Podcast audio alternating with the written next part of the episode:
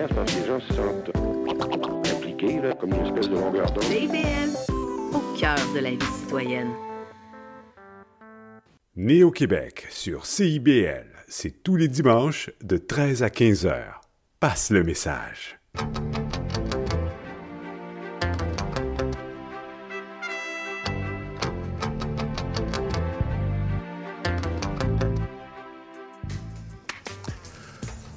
Bonjour à toutes, bonjour à tous. Nous sommes le 17 septembre 2023. Vous écoutez bien Néo-Québec sur CIBL.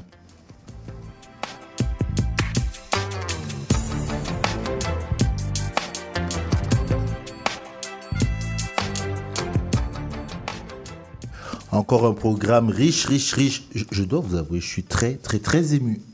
Je suis très ému, je suis heureux, je suis excité, je suis parce que j'ai deux invités aujourd'hui, euh, vraiment des personnes qui me sont chères. Euh, la première est déjà en studio. Bah, vous avez vu ça sur nos réseaux. On vous l'a annoncé. Elle est partout dans l'actualité, mais on est content de la recevoir. Mais je ne vous dis pas. Allez, repartez sur nos réseaux, allez voir qui est notre invité. Et comme ça, vous allez rester connectés avec nous. Euh, voilà. On a le grand retour, le très très grand retour. Roulement de tambour d'ailleurs, Léo. Bonjour Palina Michelot. Allô T'es redescendu Palina? Redescendu d'où? Ben, Je sais pas, t'as Doussac c'est en haut là. Non, mais c'était pas juste à c'était euh, l'automne, l'entrée, euh, l'agence. euh, moi qui essaie de comprendre ça va être quoi mon année 2024-2025. Hein, c'est comme ça, les artistes. euh, je sais déjà qu'est-ce qui se passe en 2025. Donc, ouais, c'est chargé. Je vous ai dit, je vous ai dit, c'est son retour. Je, je, je dis bonjour. Vous voyez, c'est parti. Vous allez voir son afro tantôt là. J'ai en pleine forme? Vous allez voir ça. Avec euh, Palina, on va. ben, ce sera une chronique spéciale parce que euh, au-delà de, de- de- du côté euh, culture euh, éthique que tu nous amènes souvent, on va surtout, j'ai envie de dire, reparler de toi. Parce qu'on va parler de l'agence. L'agence, on est là. Ça fait un an. Ça fait un an Ça qu'on a fait fait un notre an. lancement, le lancement, en voilà, c'est ça, présentiel. en présentiel. Donc on Ouais. va, hum, ben, j'ai envie de savoir un peu où tu en es. Justement, puisque tu as pris, tu es allé te ressourcer, ben, j'ai envie de savoir où tu en es au bout de ces, euh, au bout de ces un an là. Quel est le, le- on, va, on va parler de ça. Ça c'est un peu plus tard. OK. Bonjour Malia Kunku. Bonjour Cyril, Ça va Malia? Ça va, oui.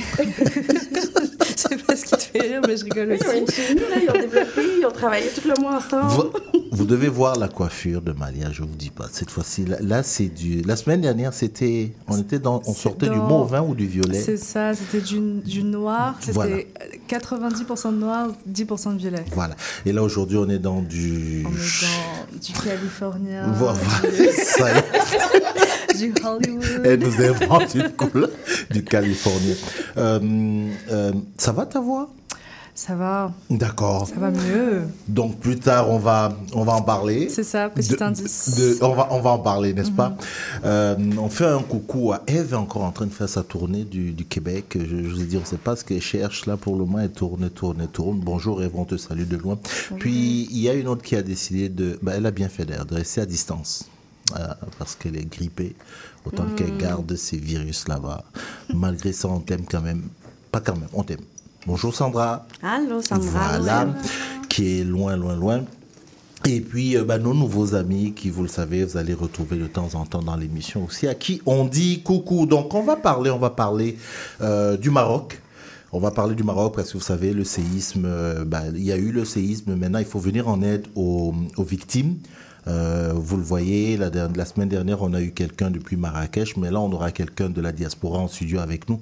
C'est la docteure Jiane Cherkaoui, avec qui on va parler un peu d'une initiative qui euh, a été mise en place, unie pour le Maroc, pour venir en aide aux victimes. Euh, ce sera en deuxième partie de l'émission.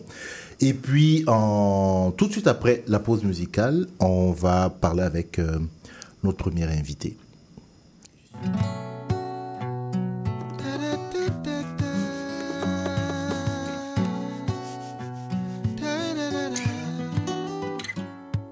Sommes nos propres pères. Si jeune et pourtant si vieux, ça me fait penser. Tu sais, nous sommes nos propres mères. Si jeune et si sérieux, mais ça va changer. Oh, oh,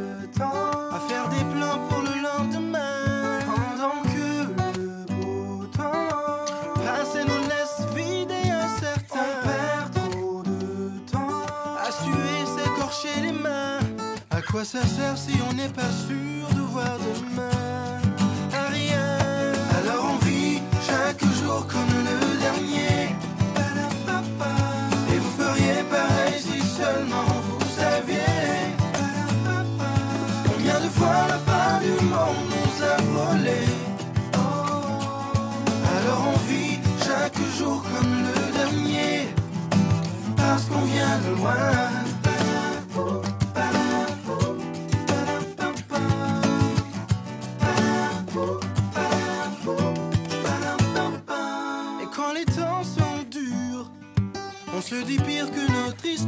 N'existe pas.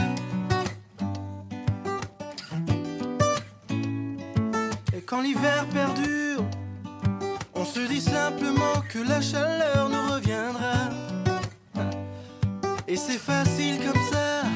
Oh, oh. Jour après jour, on voit combien tout est éphémère. Comme si c'était la dernière. L'air est trop lourd quand on ne vit que sur des prières.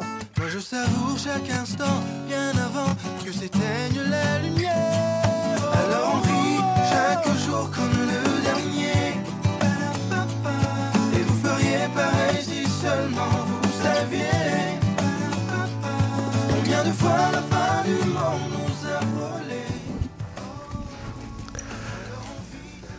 Merci, merci à Corneille pour cette, euh, pour cette entrée. Ben, c'est l'entrée pour recevoir euh, notre invité. Bonjour Mara. Allô Mara Joliet dans notre studio et puis nous sommes heureux, très heureux de, de t'avoir avec nous. Euh, Je suis en larmes. pourquoi? Je- pleurer.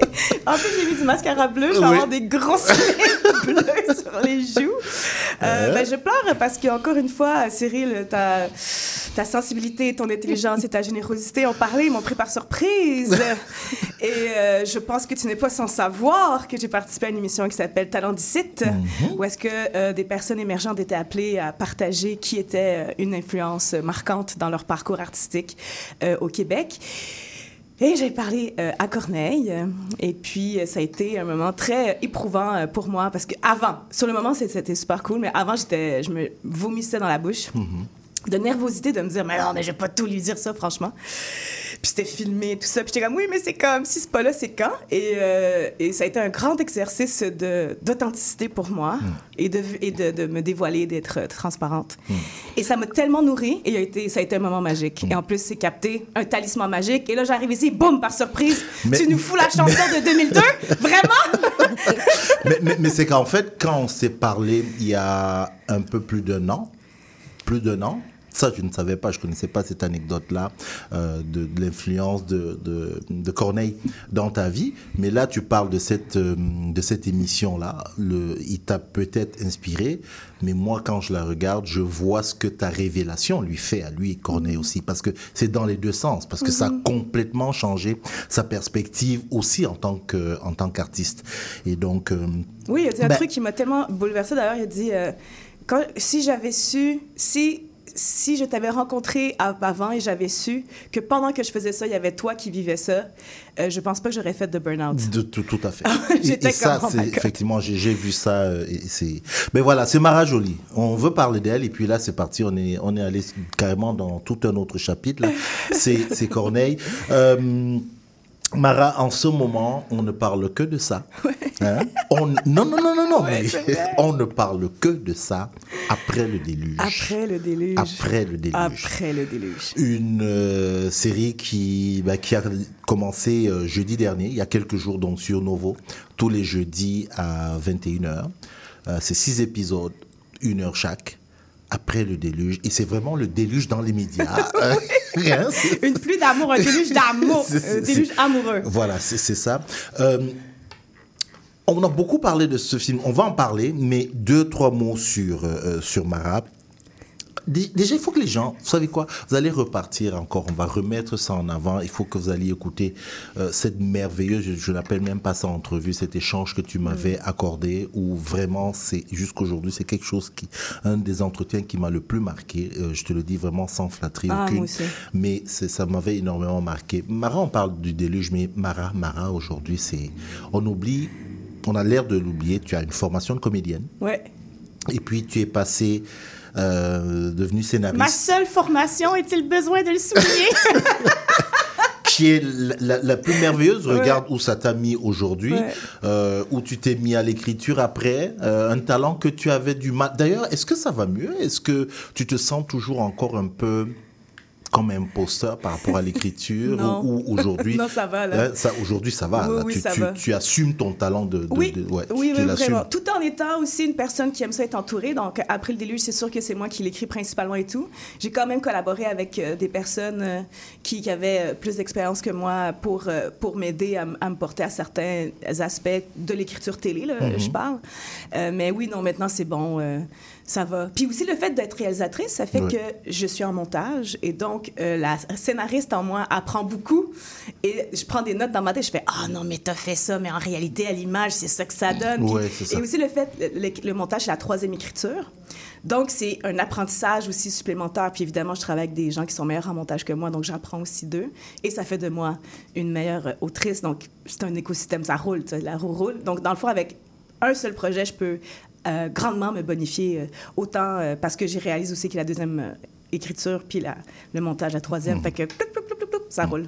J'ai fait, pardon, j'ai fait un post il y a quelques jours où je dis il y aura avant le déluge à la télévision québécoise, il y aura après. Mais on parle du déluge, mais ce qu'on ne sait pas ou des gens peut-être aujourd'hui découvrent après le déluge, mais Mara Jolie, c'est quand même la maison des folles. Oui. Euh, cette série, je pense sur deux ans quand même, qui est passée Oui. sur UniTV, Yes. où tu décrivais l'univers de, de des, mais- alors je vais mal- des maisons d'accueil, Ouais, familles d'accueil. des familles d'accueil, Ouais. voilà, c'est ça, des familles d'accueil et, Et centre tout. jeunesse aussi, euh, maintenant qu'on appelle centre de réadaptation. Ouais. Mhm. une, une série aussi, pareil, on retrouve cet univers-là. euh, un- je, je- je vais dire quoi? Un univers relativement, pas dur, mais très réel.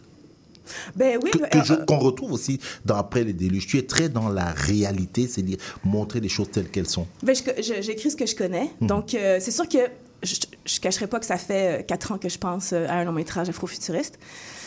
Ok. Ouais, ben, je, Ah, il y a des réactions? entends, je vous entends, I know. Genre, euh, je rêverais de, de- Mais même si je vais dans un truc afrofuturiste, je vais toujours parler de trucs que je connais, tu vois. Mais euh, avec la- le temps, le bagage, tu sais, j'accumule du vécu, le bagage de ce que j'expérimente de la vie s'agrandit aussi. Donc, euh, je vais pouvoir éventuellement euh, parler de- de- d'encore plus de, de sujets divers. Mais tu sais, c'était vraiment important pour moi de parler de ce que je connaissais. Puis de... j'ai tellement vécu de honte par rapport au manque, au, au fait d'être défavorisé, de manquer de privilèges sur certains aspects, d'en avoir aussi sur d'autres. Mais je veux dire, je, trouvais qu'on était... Et quand on, parlait de nous, euh, pas, par nous, je trouvais que c'était fait de façon euh, euh, qui, moi, pouvait m'agresser, me micro-agresser. Et j'avais besoin de, de sortir de ma honte personnelle. En fait, j'étais tellement indignée que mon indignation était plus grande que ma honte. et ça m'a forcé à faire comme, ben là, euh, fuck off, là, je, je suis tellement fâchée, je vais le faire. Et euh, ça m'a donné un cadeau parce que quand j'ai fait La Maison des Folles, je pensais pas au départ qu'il faudrait que je me out-closet par rapport à cette situation-là. Euh, mais une chose en amenant une autre, Une autre, ça l'a déboulé. Et la- le, le retour de ça a été tellement puissant. Et euh, encore, euh, jusqu'à tout récemment, euh, il y a quelqu'un qui m'a écrit pour me dire à quel point ça avait eu un impact positif sur elle et sa mère. Euh, enfant du système première, deuxième génération, exactement comme moi, afro comme moi, etc. Mhm. Et je veux dire, j'ai chialé ma vie. Là. Fait que là, tu fais ton petit vendredi après-midi, ton petit samedi matin, whatever. Puis là, tout d'un coup, boum, tu tombes sur un message comme ça. Je veux dire, le sentiment de connexion humaine et de... de- et surtout que c'est des personnes très...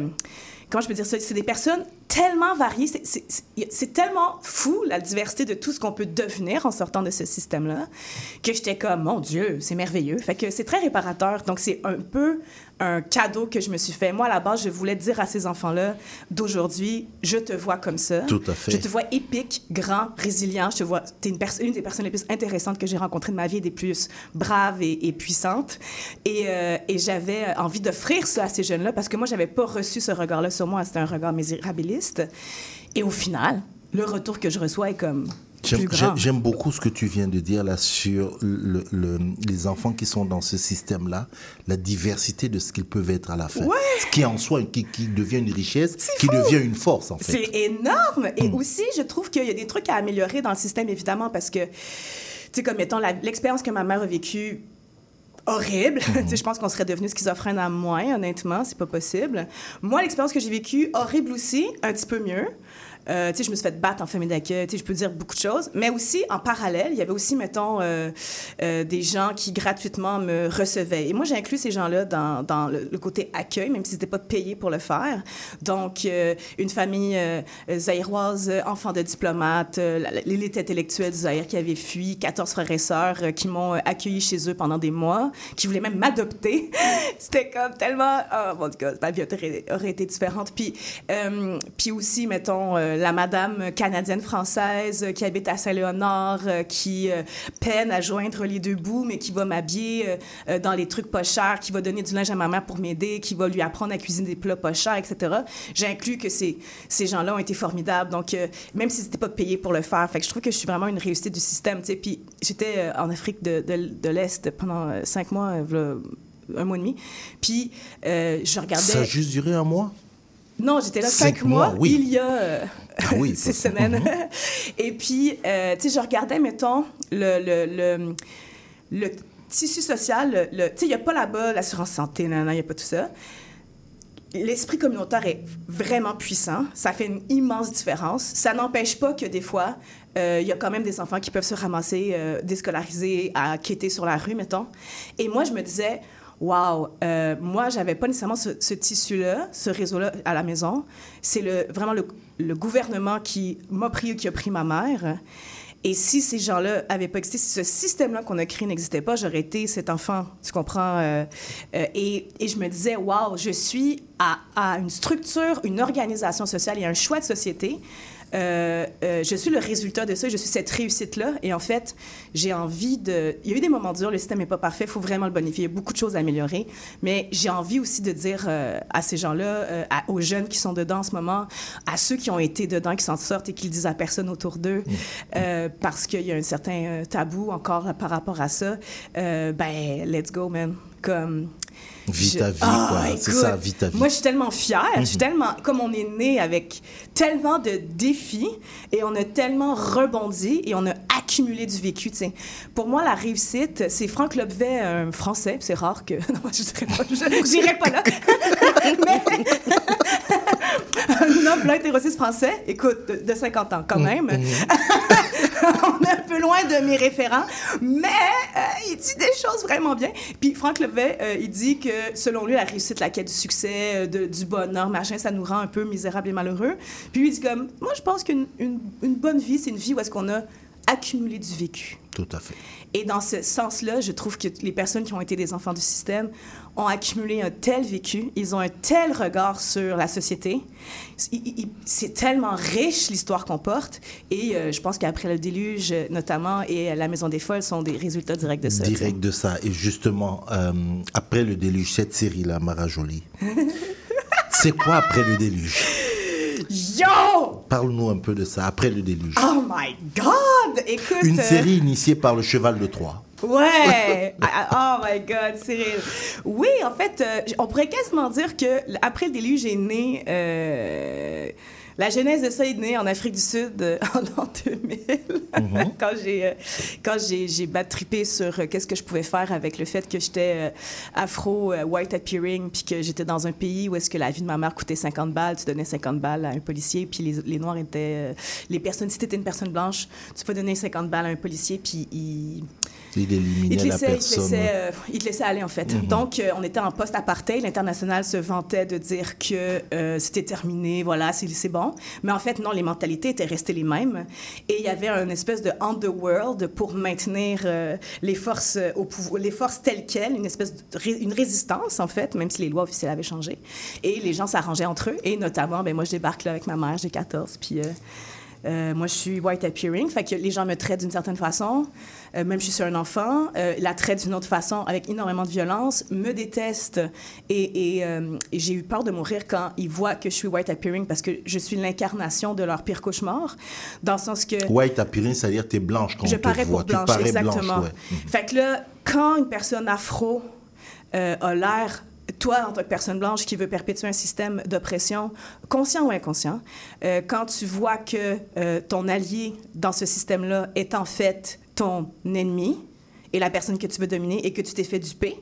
Des fois, il y a des réactions dans le regard ou dans l'énergie ou dans même des choses qu'ils peuvent faire euh, qui sont euh, assez violentes. Il y a comme une espèce de trouble de se dire cette personne à laquelle je m'identifie sort du corps de la personne la plus déshumanisée sur la planète, la femme noire. Donc, il y a quelque chose de tellement brain fuckant pour ces gens-là. Et euh, bref, je suis partie sur un sujet mais euh, ça fait que des années plus tard, je suis devenue comédienne au Québec et puis j'ai participé à un moment donné. euh, à un moment donné, je, fais une autre- je pense que c'est sérieusement l'audition que j'ai préférée dans ma vie. Je suis comme Oh my god, c'est tellement cool. Sur le coup, je réalise vraiment pas que c'est parce que l'acteur qui va jouer euh, le rôle et qui m'a la réplique en l'audition est afro. Je fais pas le lien. je suis juste Oh my god, meilleure audition de ma vie. Le vibe était trop bon, c'était super cool. J'ai le rôle, je suis comme Ah, c'est trop nice. J'arrive sur le plateau, plein de figurants afro. Je suis comme Oh my god. the- Mais encore une fois, je fais pas le lien que c'est ça. Mais je suis juste comme la musique est bonne, le vibe est bon, le charisme, le swag, yes, ça se passe. Et là, finalement, on commence les, les- les- les- des trucs et le réalisateur est super agressif, il crie sur son équipe. Euh, euh, le- en fait, je me rends compte que le show est méga raciste. Moi, j'avais reçu mes scènes. Et là, je suis juste comme, oh my God, je suis piégée. Je suis the white bitch dans ce show-là et je perpétue des trucs. Et c'est là que j'ai rencontré Penant d'Estime, entre autres, qui, elle, était habillée comme une en fait. J'ai rien contre les prostituées, je, je- vous célèbre travailleuse du sexe, mais dans ce qui était habillée dans la vision, mettons, Dans la vision qu'on a dégradante Une de- de- de- Jézabel, ouais, euh, mhm. une Jézabel cheap. Mhm. Pendant que moi, j'avais une robe euh, Zara 600 pièces, tu vois ce que je veux dire? Ils avaient pas su quoi faire avec euh, sa peau, son make-up. En tout c'était tellement horrible. En plus, la première phrase qu'il la présentait était hyper fétichisante. C'était dégueulasse. Puis moi, ben, je l'accusais faussement de viol parce que, bon, pourquoi pas, hein? Fait que le, Non, le non, mec et son le- frère, le- en fait, ouais, bref. mhm. C'était tellement intense. Et là, je suis sortie de là, puis je me suis sentie, euh, euh, j'ai eu l'impression d'avoir été euh, dupée. Et je me rendais compte, je savais pas encore à ce moment-là que les personnes blanches sur le plateau ne se rendaient pas compte de la violence qui perpétuait. Moi, étant donné que j'ai grandi aussi en France et en Afrique, où est-ce que c'est très, c'est très ou- ouvert issu de tous, et c'est même revendiqué d'une certaine façon, il y a une hypocrisie qui est un peu moins présente, je te dirais. Je suis arrivée ici avec le référent que euh, ici aussi tout le monde savait, le perpétuer, on s'en foutait un peu. Puis j'ai compris que peut-être pas, euh, à force de côtoyer des plateaux, des, des- des personnes blanches en fait, en arrivant, en côtoyer des personnes blanches, j'ai fait, est-ce qu'ils ils savent peut-être pas mais je pense qu'ils savent. Mais bref, j'étais tellement indignée et choquée. Je me disais, mais comment je fais pour ne pas participer à ça? Et mon sentiment d'injustice était si grand. Ben, euh, ça m'a pris tout ce temps, euh, depuis euh, 2016. Mais euh, 4, 5, 6, 7, 7 ans plus tard, euh, Penand est numéro 1 sur une série qui s'appelle Après le déluge, puis euh, elle est fucking badass. Mhm. C'est quoi l'histoire? Euh, c'est l'histoire de Penante. Penante estime. Non, c'est Maxime Salomon, euh, qui est une policière euh, qui va prendre, euh, qui en fait euh, va partir une, euh, une initiative communautaire de fonder un club de mixed martial arts, de arts martiaux, martiaux mixtes. MMA, là. MMA, ça, exactement, pour euh, aider des jeunes dans des situations difficiles à garder le cap, en fait, et à, à être dans un réseau, euh, avoir du support et tout le kit. Euh, le casting de cette série, parce que c'est aussi ce qui fait. euh, J'ai même pas encore posé ma question, Mara. Le casting de cette, euh, de cette série est nouveau. Nouveau, nouveau, hein, je parle nouveau, je parle pas de la chaîne, là. Le, casting, est, il est inédit. C'est rare qu'on voit Québec. ça. Au Québec, Ouais. il est inédit au Québec. Euh, Depuis, je pense, euh, au moins le temps des dinosaures. Ça s'est Ouais. jamais fait. Ça s'est jamais fait. Euh, Aujourd'hui, c'est fait. On le voit sur les écrans. Ça y est. Euh, que- quelles ont été les difficultés? There's no way back. Hmm? Les difficultés, oh, Seigneur Cyril. Est-ce que tu peux être un peu plus... Il faudrait que je regroupe les, Non, donne- thèmes. juste quelques-unes. Tu n'as pas eu de mal à trouver de diffuseur, par exemple? Non, euh, ben, euh, tu sais, il y a une situation par rapport à ça, c'est qu'il y a quatre diffuseurs au Québec, tu vois? Donc, euh, c'est rare, je pense, que peut-être certains créateurs se sentent libres euh, d'exprimer certaines choses euh, parce que, mettons, tu, veux pas te mettre personne à dos parce qu'il y en a juste quatre. tu vois ce que je veux dire? Donc, pour répondre euh, à ta question, euh, tu sais, je pense que je, je, je glisserai sur cette question pour dire que euh, quand je suis arrivée à nouveau, ça a été phénoménal, la réception. Avant, le parcours entre mon idée en 2018 dans un café, euh, André Guluni euh, euh, me dit Écoute, c'était mon script éditeur sur la Maison des Folles. Il dit Écoute, tu dialogues bien les jeunes. Qu'est-ce que t'en penses? Si on faisait une série sur le van life ou sur la boxe Puis j'étais comme Ah, le van life, c'est trop cool. Et là, il est comme Ouais, mais on n'aurait jamais l'argent au Québec avec les budgets pour partir en voyage. Ce serait la préparation de la vanne, le retour de vacances saison 2. Puis là, j'étais comme Ah, c'est bien poche. Excuse-moi si j'ai piqué. J'étais comme Ah, c'est bien trop poche. Fait que euh, là, il dit la boxe. J'étais comme Ah, la boxe. Moi, j'ai fait des arts martiaux. Au Gabon, je faisais du kwankido. J'étais arrivée en famille d'accueil. Ça m'a sauvé la santé mentale. Je faisais 9 à 12 heures de, euh, euh, de hum, Thai box, de karaté. Euh, puis après ça, j'ai fait du Krav Maga. Bref, je pourrais énumérer des trucs. Euh, un de mes frères est ceinture de karaté. Ça lui a sauvé. Lui est schizophrène et autiste. Ça lui a complètement sauvé sa santé mentale, euh, entre autres. Et puis, j'ai un autre frère. Lui, il fait des combats de boxe. Il faisait des combats de boxe amateurs à 17-18 ans. Donc, je peux vraiment dire que les sports de combat, ça nous a, au niveau familial, des traumas transgénérationnels et no- no- no- notre contexte, ça nous a vraiment aidés. Et je pense que ça m'a aidé aussi dans le parcours avant de rencontrer Nouveau. Parce que j'ai tellement eu de résistance avant de rencontrer Nouveau, euh, ne serait-ce que des producteurs qui disaient euh, Tu peux pas le réaliser parce que tu n'as pas assez d'expérience. Tu peux pas l'écrire, tu n'as pas assez d'expérience. Euh, ouais, mais euh, whatever. Puis. quand je suis arrivée finalement à nouveau, ça a été vraiment phénoménal la réception. Et ce que je ne savais pas, c'est que la personne qui était assise devant moi, euh, elle avait carte, euh, j'aime bien dire carte noire, mais euh, dans son vocabulaire, elle dit carte blanche. Elle avait carte noire pour. Euh, est arrivée à nouveau. Nouveau, c'est un nouveau câble distributeur. Tu sais, avant, c'était VTL. Nouveau arrive belle, en fait. Et puis, elle avait carte noire comme ça pour faire ce qu'elle voulait. Moi, je sais pas. J'arrive avec mon projet. Et ce je pense que c'est un projet qu'elle attendait, en fait. Mais il faut juste qu'il y ait quelqu'un qui ose le présenter, tu vois. Et j'ai été reçue de façon phénoménale parce qu'elle connaissait exactement de quoi je parlais. Son mari, son mari vient d'Afrique, ses enfants sont métis. Elle voulait un show comme ça. Elle voulait un show comme ça.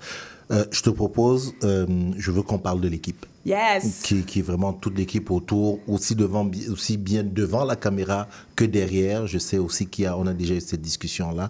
On va faire une petite pause musicale, euh, surtout pause imposée publicité, et on, on- on se reparle.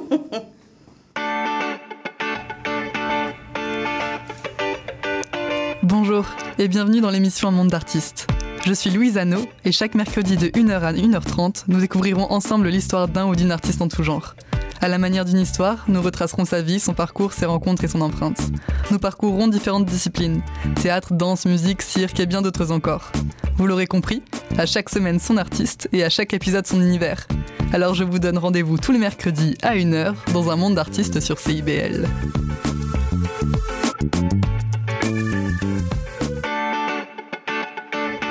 Bonjour et bienvenue dans l'émission Monde d'artistes. Je suis Louise Anneau et chaque mercredi de 1h à 1h30, nous découvrirons ensemble l'histoire d'un ou d'une artiste en tout genre. À chaque semaine son artiste et à chaque épisode son univers, alors rendez-vous tous les mercredis à 1h dans un monde d'artistes sur CIBL. 101.5.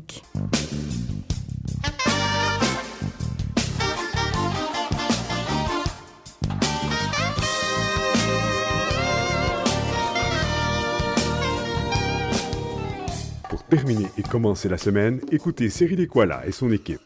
Né au Québec tous les dimanches de 13 à 15 heures sur CIBL.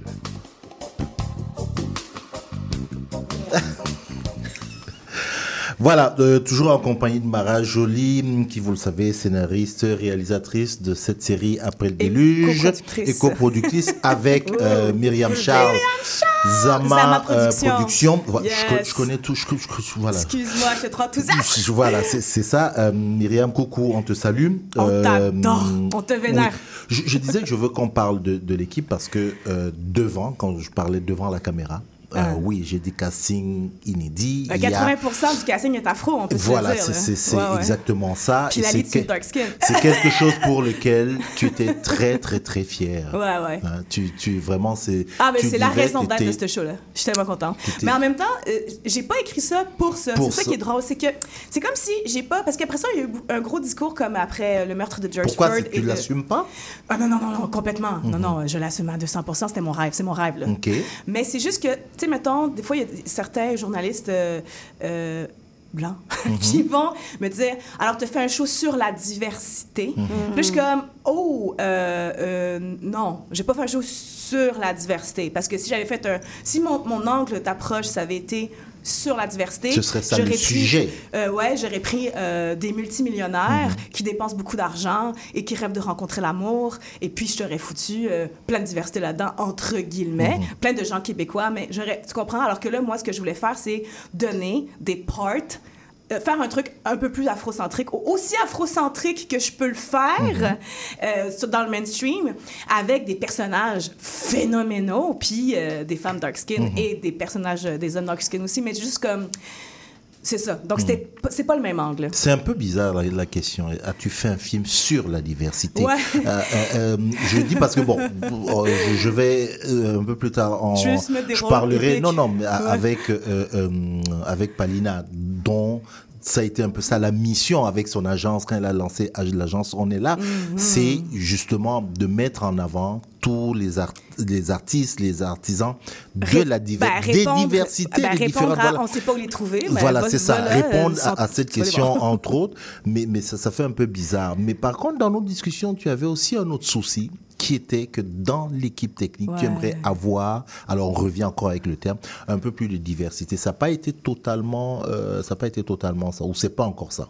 Euh, ben, en fait, euh, il y a eu plusieurs départements où est-ce que euh, on avait la chance d'avoir des afros. Ça a vraiment fait du bien, un bien énorme en fait, parce que les personnes, non seulement les mettons les acteurs qui arrivaient pour quelques journées, qui connaissaient pas notre vibe, arrivent un. T'es pas la seule personne afro, what the fuck? Deux, la personne euh, au, au CCM aux cheveux est afro, sait exactement ce que ça- ce qu'elle fait, what the fuck? T'arrives sur le plateau, t'es pas le seul acteur afro, puis derrière la caméra, dans le plateau, il y a plein d'afro. La personne qui vient te nourrir, ça goûte à la, ça goûte à la maison, tu comprends? Parce que t'es afro. Tu sais, c'était comme... C'était malade. tu sais. Après, est-ce que j'ai eu une équipe 50-50? Non. Mais comme j'ai quand même eu... euh, euh, puis même, mettons, le, le DOP, il est, il est métis, son père En vient français, du c'est Pérou. quoi DOP Oh, merci, directeur de la photographie. Merci.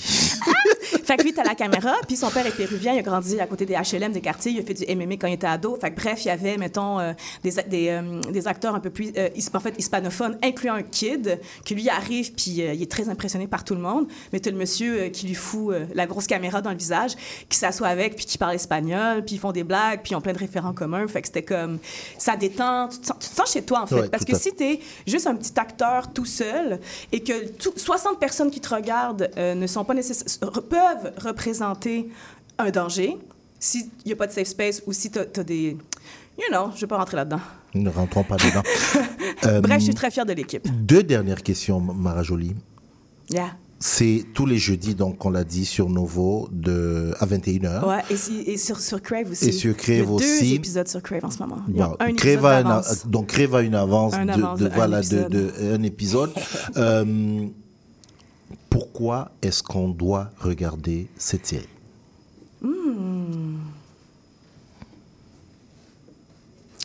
Euh, Oh my God. Wow. Ben moi, j'aimerais ça que les gens le regardent et m'écrivent après pourquoi il fallait absolument qu'ils la regardent. Oh, ça c'est bon ça. Ça c'est bon ça comme réponse. Alors allez regarder la série, c'est tous les jeudis euh, sur Novo, 21h. Malia, t'as regardé le premier épisode? Je l'ai crié sur tous les toits qu'il fallait le regarder. Est-ce que tu l'as regardé? Dis-moi oui. Dis-moi oui. Ma... Oui, mais je vais dire juste que euh, moi, je t'entends parler et ça me touche énormément parce que j'ai passé euh, presque un an en foyer. Mais voyons donc! c'est une émission pour te faire pleurer, en fait, Ah, c'est ça, c'est un complot. Les passé, sont euh, tellement là. C'est ça, j'ai passé presque un an en foyer et euh, je sais que c'est difficile d'en sortir et de faire quelque chose de sa vie, de reconstruire sa confiance en soi, de, de ci, de ça. J'ai pas à faire une liste, je pense qu'on a le même vécu, même si on, je l'ai vécu en France, tu l'as vécu En. France! en France, n'est-ce pas? Donc je te laisse imaginer. La DAS? Ça aurait pu être pire, oui, la date. Mais en tout cas, Merci, merci. Merci, Malia. ça. est-ce que tu as regardé ce premier épisode? Moi, j'aime binge watch, puis pour comme rentrer dans l'univers, puis Ah, je, voulais, je, je voulais attendre Bonne de idée. genre Ouais. avoir tout d'un coup. Euh, j'ai envie de faire quelque chose parce que comme je trouve ça vraiment émouvant. Mais j'ai écrit à Mara il y a quelques jours, je savais pas que euh, tu vas avoir des larmes. ça, Tu vas pas pleurer aussi. euh, je savais pas qu'on allait avoir Mara là. J'ai écrit à Mara euh, parce que je trouve qu'on justement on parle beaucoup d'après le déluge, mais pas assez de Mara. Puis après le déluge, je serais jamais là et comme ça si c'était pas de Mara et de sa résilience. Puis moi, je la suis comme de façon un peu candide depuis euh, la Maison des Folles parce que j'ai été énormément touchée. Parce que j'ai un parcours quand même que je suis un enfant de la DPJ in and out depuis plusieurs années. Euh, ma mère aussi, ma mère qui m'a eu très jeune. Donc, c'est comme un drôle d'hasard, qu'est-ce qui se passe en, ce moment, très touchant. Puis de montrer qu'on peut réussir, on peut être autodidacte, on peut écrire des histoires incroyables. Puis euh, d'entendre euh, d'entendre Malia qui dit qu'il est passé aussi par là. Parce que ça nous marque, hein. Ouais, c'est comme sûr. un fer chaud. Mhm. Puis c'est traumatisant. Comme on... Allez vous éduquer pour pourquoi ces systèmes-là existent. On s'entend que ça existe pour désauvager les, les enfants autochtones et racisés. Donc c'est très violent que ça existe encore puis qu'on y passe. Puis la, la, la, la mentalité autour de ça. Fait que, ouais, on devient, vient, devient des gens incroyables qui sont nommés, qui gagnent des prix. Là, t'es entouré de femmes qui ont plein de prix, là. je me sens tout. Tu vois, c'est pour ça que je suis tout. Mais, euh, en retour, moi, je, je vous dirais euh, merci. Je voulais qu'on parle de la série après le déluge. Et là, on vient de passer 25-30 minutes. Mara, euh, je voulais qu'elle parle de sa série. Euh, vous, on, on s'amuse tous les dimanches ici à faire l'émission, mais je découvre un aspect que je ne connaissais pas. Euh, et c'est ça la magie de la radio. Merci, merci à vous de, de, de nous donner ce moment-là. Ben voilà, Mara, ce que tu fais. Merci, merci d'être venu. Merci pour ce que tu fais. Euh, Merci à toi, Je te l'ai déjà merci, dit, je le dis toujours, mais bravo, bravo à toi, bravo à toute, euh, bravo à toute l'équipe. Euh, Penande, euh, et- je sais pas si elle est revenue, mais allez la voir euh, dans ce film-là. Cette série, bref, c'est- jeudi à 21h sur Novo. Et puis, comme a dit euh, euh, Palina, suivez Mara Jolie, suivez son travail. Franchement, vous allez être très enrichis. La Maison des Folles est encore, euh, Ouais, c'est encore sur UniTV. Vous pouvez Saison aller, voilà, voir les, les deux saisons, Euh, ce qui va vous permettre justement de comprendre un peu comment ça se passe, de voir un peu comment ça. C'est pas voir, mais c'est comprendre. Et puis euh, cette série-là, Novo. Euh, il y a un artiste qui a dit un jour que le bon Dieu est une femme. On finit avec lui. Merci, Trop fort. Mara. À bientôt. Merci. La terre saigne depuis la nuit des temps, de grandes misères et de guerres souvent. Et pour chaque soldat qui rentre, une femme attend.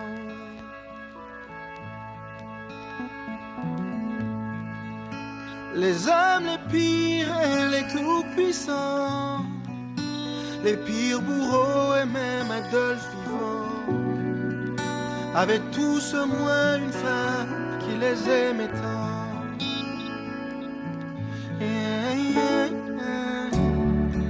Quand c'est pas une sœur, c'est une mère qui est. Et quand c'est pas la mère, c'est l'épouse qui est. Et quand c'est pas l'épouse, c'est une autre femme. Maîtresse qui espère alors. Si c'est vrai qu'elle nous pardonne tout. Si c'est vrai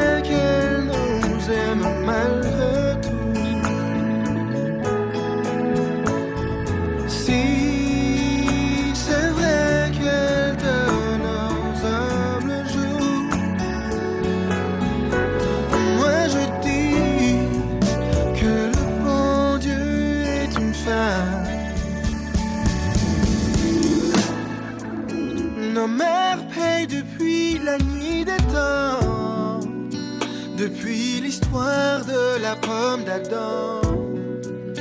Elle porte les maux et les torts du monde, tout leur vivant.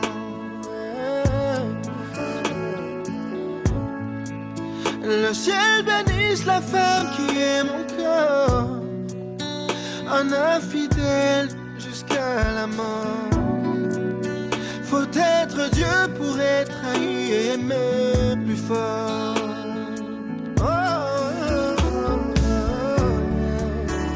C'est pas une sœur, c'est une mère qui est. Et quand c'est pas la mère, c'est l'épouse qui est. Et quand c'est pas l'épouse, c'est une autre femme.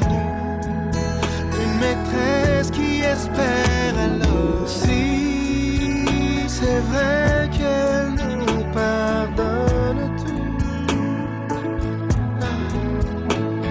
Si c'est vrai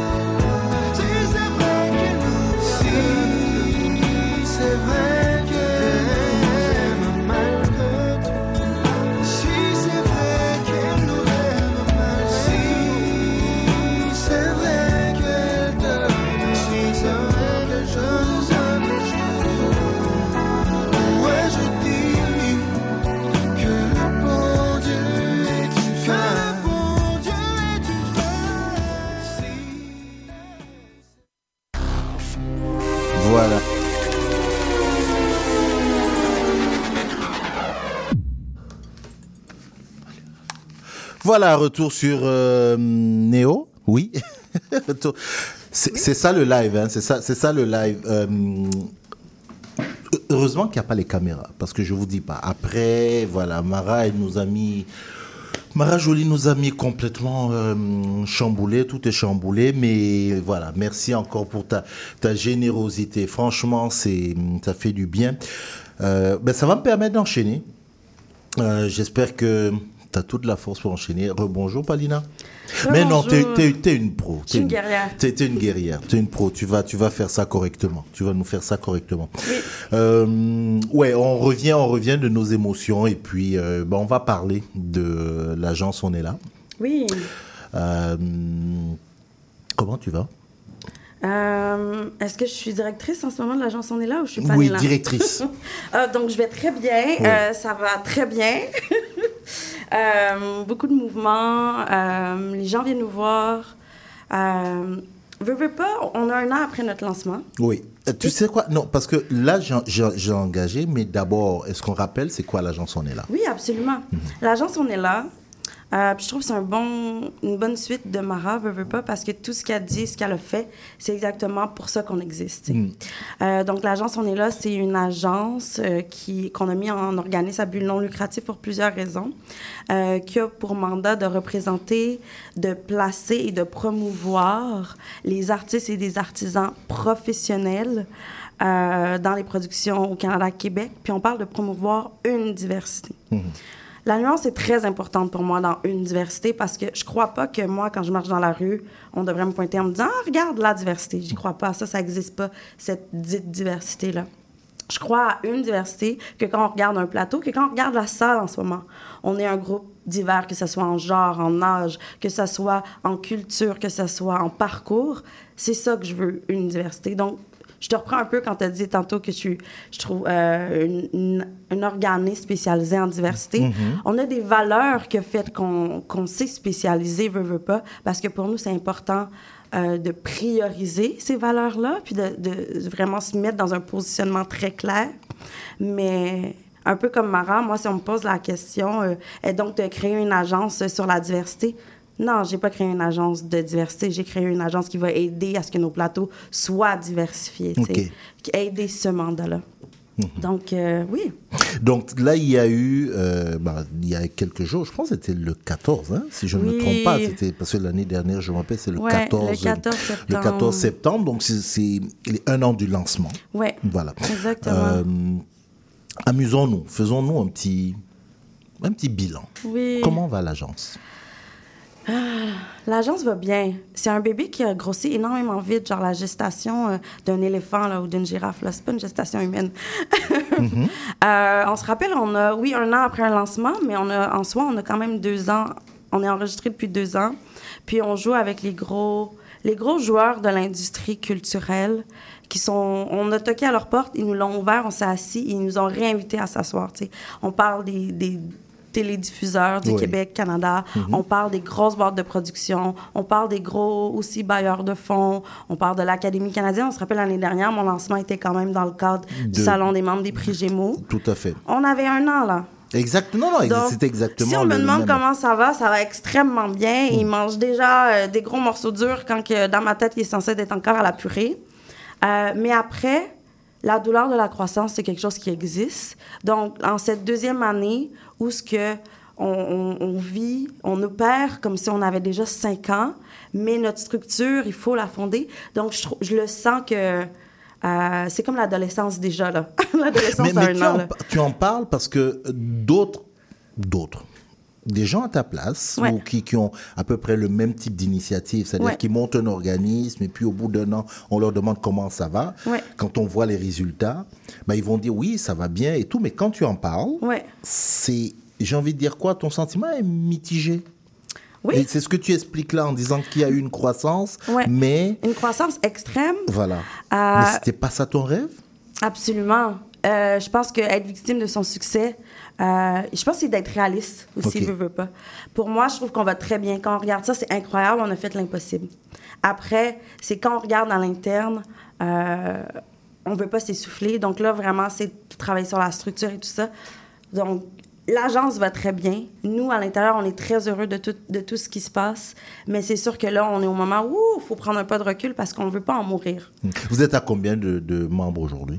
Euh, on a une base de données de plusieurs centaines, que ce soit d'artistes ou d'artisans. Après, membres, vraiment, qu'on a fait tout le processus de faire un, euh, une page web, de genre signer le contre-membre, de regarder tout le matériel.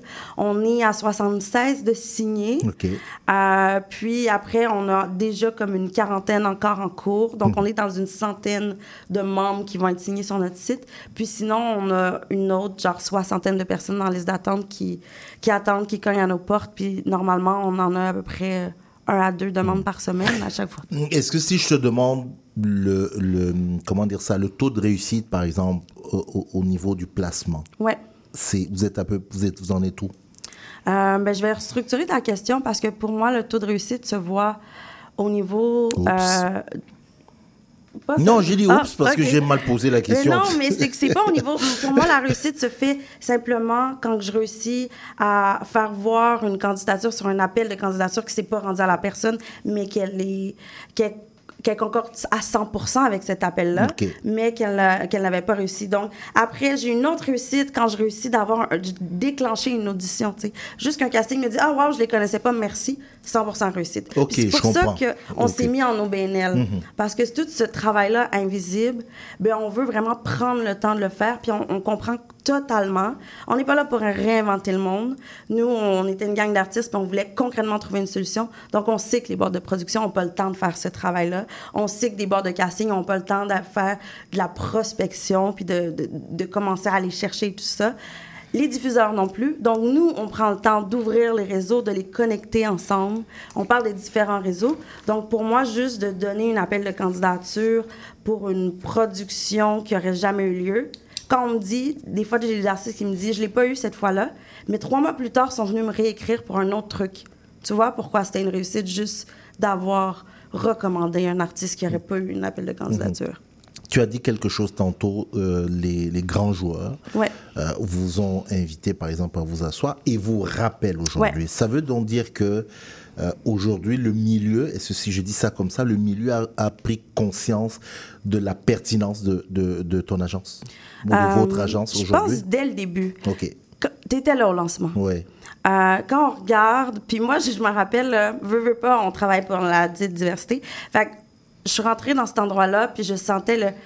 Elle va tomber, ça va pas marcher. Ça fait, ah, je sais pas combien d'années qu'on parle de diversité, il se passe rien. Fait que moi, c'était ça qui me motivait. Peut-être parce qu'on se trompait de, de ce que, peut-être à cause du fait qu'on se trompait de ce qu'on appelle la diversité. Exact, sûrement, Oh. sûrement. Puis je pense que moi, c'est une de mes réussites que la diversité. J'essaie vraiment. Les personnes blanches ont rapport dans cet enjeu-là. Je veux pas les exclure. On doit travailler ensemble, tu sais.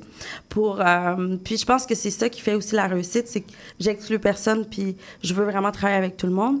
Euh, mais oui, on revient à ta question des grands joueurs. Euh, dès le début, ils se sont présentés à un lancement de quelque chose que qu'il n'y a pas eu de... Ça fait même pas un an qu'il existe, qu'il n'y a pas encore beaucoup d'images, tout ça. Les gens se sont présentés, on a eu des articles dans, dans les journaux, les gens ont demandé des entrevues, les gens nous ont donné des citations. Là, on parle des diffuseurs, là, on parle du FMC, du Fonds Média du Canada, qui nous ont donné des, des citations. On est fiers de travailler avec l'agence pour notre lancement. Fait qu'on n'avait même pas encore de, de retombées ou ce qui, sur quoi ils pouvaient s'attacher. C'est juste vraiment nos premières rencontres.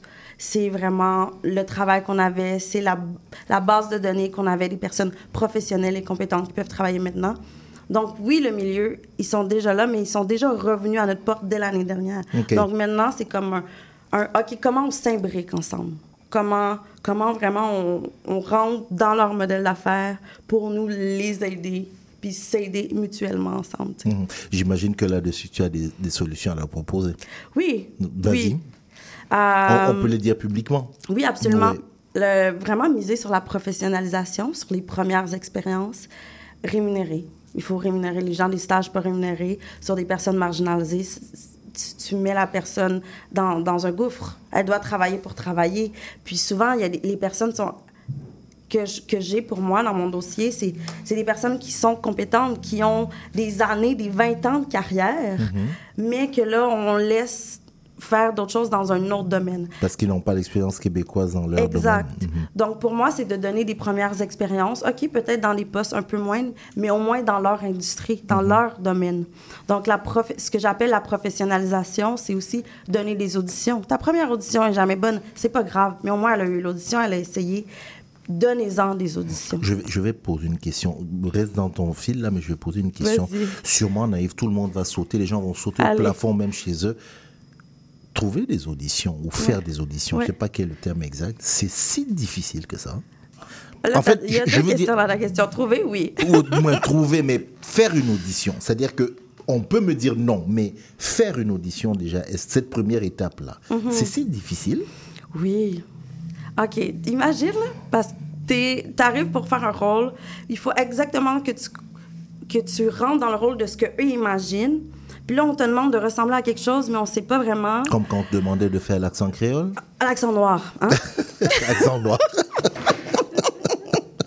ok. Euh, puis là, on te demande d'être vraiment, justement, naturel. Fait que t'es comme, ah, afro, OK. Non, ils veulent pas d'afro, ils veulent les cheveux plats, lisses, tout beau. Fait que là, tu sais jamais où te mettre parce qu'eux, ils ont quelque chose en tête et on va pas être transparent avec toi. Donc, il faut que tu sois exactement ce qu'ils veulent, mais on ne dit pas ce qu'ils veulent. Déjà ça. Ouais. Après, assurément que les personnes devant toi, ils connaissent pas ce qu'on te demande d'être. Moi, je parle en tant que personne noire, en tant que femme noire. On me demande d'être noire, mais les gens devant moi sont pas noirs, tu sais, déjà. Fait comme, comment vous savez ce que vous cherchez, tu sais? Puis comment je peux pas répliquer? Puis là, c'est vraiment par rapport à ma situation, mais c'est souvent...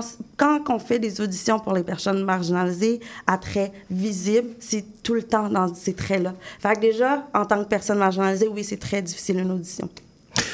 Mais juste imagine-toi, là, tu es en train de, parler, on te regarde comme ça, on dit rien, on dit, OK, recommence comme ça. C'est même pas des acteurs, les gens qui te parlent. là. Fait que des fois, c'est comme, on te demande quelque chose qui est comme très flou.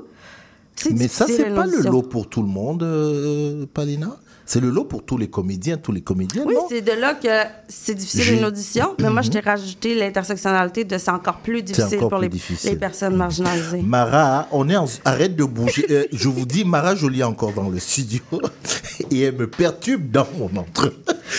elle me perturbe dans mon entrevue. Je suis fan de tout ce que tu dis, je Je suis désolée de gesticuler, je te laisse te concentrer. non, non, La vidéo est terminée. non, mais, mais, mais parce que c'est- terrible.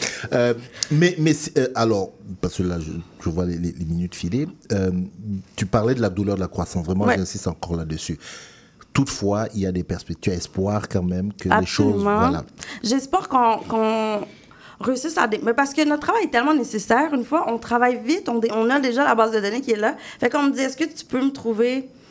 Euh, souvent, on vient me voir pour des consultants parce qu'ils n'ont pas trouvé de scénariste. Puis moi, je leur arrive avec des scénaristes. Puis ils font comme Ah, t'aurais dû être là quand on cherchait des scénaristes. On pensait qu'il n'y en avait pas. Puis j'arrive avec une dizaine de scénaristes autochtones, tu sais. Puis ils sont comme Ah, il y a- on a cherché des mois pourtant. Ah Puis ouais. moi, j'ai eu, on m'a donné 48 heures, tu sais. Fait que, clairement, l'industrie veut qu'on reste là parce qu'on aide vraiment beaucoup. Puis on s'est vraiment placé dans cet endroit-là, dans le gap, pour faire ce travail-là que personne n'a le temps de faire. Il y a aussi d'arrimer euh, juste comment on se présente. Quelqu'un qui vient, qui travaille dans le milieu underground euh, à cette île.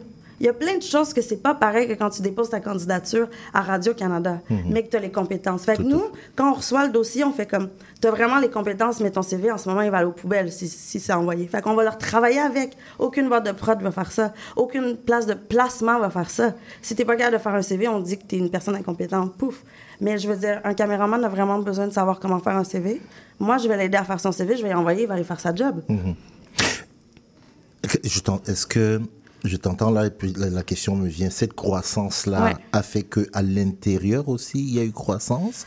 Euh, Ben, c'est là, pour qu'il y ait parce que, croissance à l'intérieur, faut qu'il y ait parlons- argent. Parlons de nos vies là. tu- Il y a eu un petit moment là, tu étais un peu fatigué, tu en avais sur les bras là. Oui, oui. Puis L'argent, que- on revient toujours à l'argent? Ah, malheureusement, on est dans un monde capitaliste, donc Mhm. nous aussi, on, nous aussi, on travaille là-dessus. Puis on est à un endroit où ce que même des, euh, on va aider aussi des organisations, des associations à monter leurs objectifs pour trouver des cinéastes qui vont déposer dans leur dans leurs appels de projet. Euh, je peux parler comme téléfilm, par exemple. On est venu nous voir, on est venu nous demander de, de présenter, puis de dire, ah, on peut s'aider. Nous, on cherche souvent, et on, on a des bourses, les gens sont pas au courant. Bien sûr, je peux mettre mon temps d'opération à vous aider, mais qui paye pour ce temps d'opération-là? Donc, la douleur de la croissance est qu'on nous a demandé d'opérer plus, plus, plus, parce que c'est un énorme travail. Puis nous, on veut aussi donner du temps de professionnalisation, du temps aider les gens, concrètement les artistes. Mais à l'intérieur, il y a pas l'argent. On a quand même deux ans, fait que l'argent n'a pas décuplé d'un coup. Tout à Donc fait. nous, on a vraiment besoin de faire cette structure-là, d'aller rencontrer euh, des fondations. Les gens répondent vraiment. Mais c'est juste que c'est un travail qu'on doit faire. Puis que normalement, quand moi, j'ai faisais la tournée de représentation pour aller voir les diffuseurs, on disait on arrive dans un an, on n'a pas de site web encore. La semaine d'après, on avait des, des appels de candidature sur notre table. On a pris l'opportunité d'opérer, mais c'est un risque opérer quand on est en train de se structurer. Donc, je pense que oui, la douleur de la croissance, c'est qu'on fait deux choses en même temps qui auraient dû être séparées. Puis euh, de là, on est, je pense que on mise sur euh, vraiment être indépendant financièrement ou du moins avoir des conversations. On a parlé même avec le ministère de la Culture dans les dernières semaines. Peut-être que notre modèle de revenu va changer parce qu'on va s'impliquer dans, les, dans des financements à fonctionnement et tout ça. Mais c'est quelque chose qu'on doit réfléchir, puis que l'industrie doit réfléchir avec nous s'ils ont absolument besoin de nous. Tout à fait. Euh, le site internet, tu le rappelles pour finir, euh, Oui, absolument. agenceonestla.org. Les gens peuvent continuer à vous contacter. Je On est parle sur des tous artisans les réseaux sur tous les aussi. réseaux sociaux. Euh, puis absolument de nous écrire. Notre courriel euh, générique, c'est le info à commercial agenceonestla.org. Puis euh, oui, on répond aux demandes, écrivez-nous. Puis on peut vous aider dans vos projets. Les artistes aussi, beaucoup, c'est vraiment ça. On a des artistes qui sont venus nous voir avec des projets pour aller voir des grosses boîtes de prod. Le projet aurait jamais passé. On l'a aidé à finaliser le pitch, le projet a passé, puis la grosse boîte de prod a demandé une deuxième rencontre avec l'artiste. C'est des trucs comme ça aussi. Merci beaucoup, merci beaucoup Palina Michelot. Je rappelle encore directrice de cette agence, agence On est là. Et Absolument, on, a donné on le est nom, là. Agence on est là.org.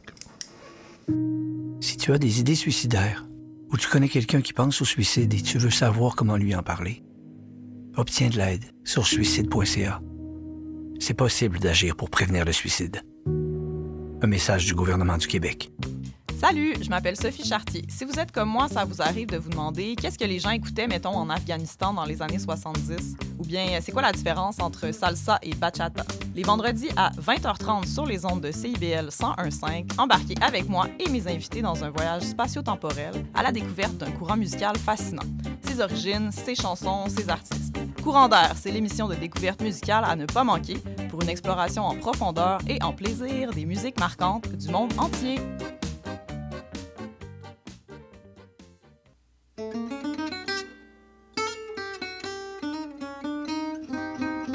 Ici Marc Levasseur. Je vous invite à faire la connaissance de musiciens et de musiciennes passionnés avec les héritiers et les héritières de Django Reinhardt qui nous dévoilent leur vision du monde telle qu'elle et qu'elle l'expriment à travers leurs instruments. Cette musique, le jazz malouche, on l'entend un peu partout à Montréal et on vous propose de la découvrir à coups d'interviews et de performances en direct. Django et compagnie, c'est ce mercredi à 20h.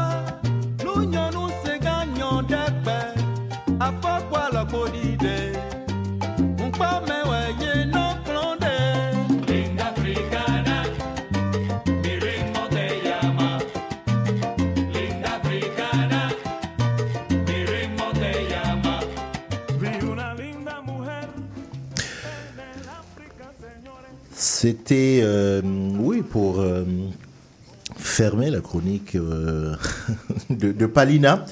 Et puis entamer la deuxième heure de notre émission, c'était Africando, Africando, ce groupe de salsa parti du Sénégal, avec des artistes du Bénin. Bah, Aujourd'hui, c'est un peu, c'est plus le groupe original. Vous savez, les choses, elles évoluent énormément.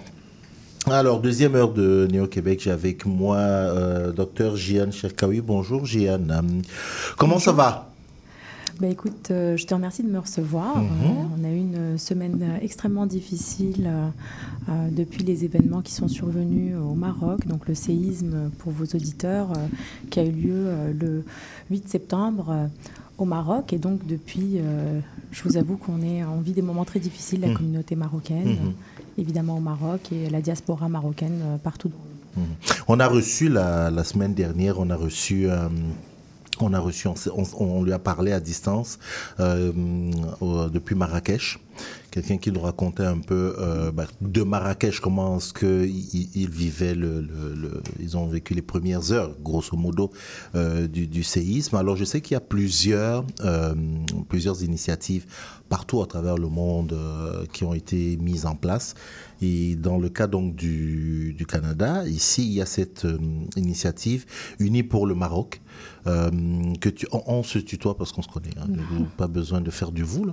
Euh, que tu as initié avec un, un groupe d'amis, mais alors avec une particularité, c'est qu'elle est en partenariat avec la Croix-Rouge canadienne. Tout à fait. Donc, euh, dimanche passé, euh, après le tremblement de terre, euh, donc on, avait énormément de peine, de tristesse.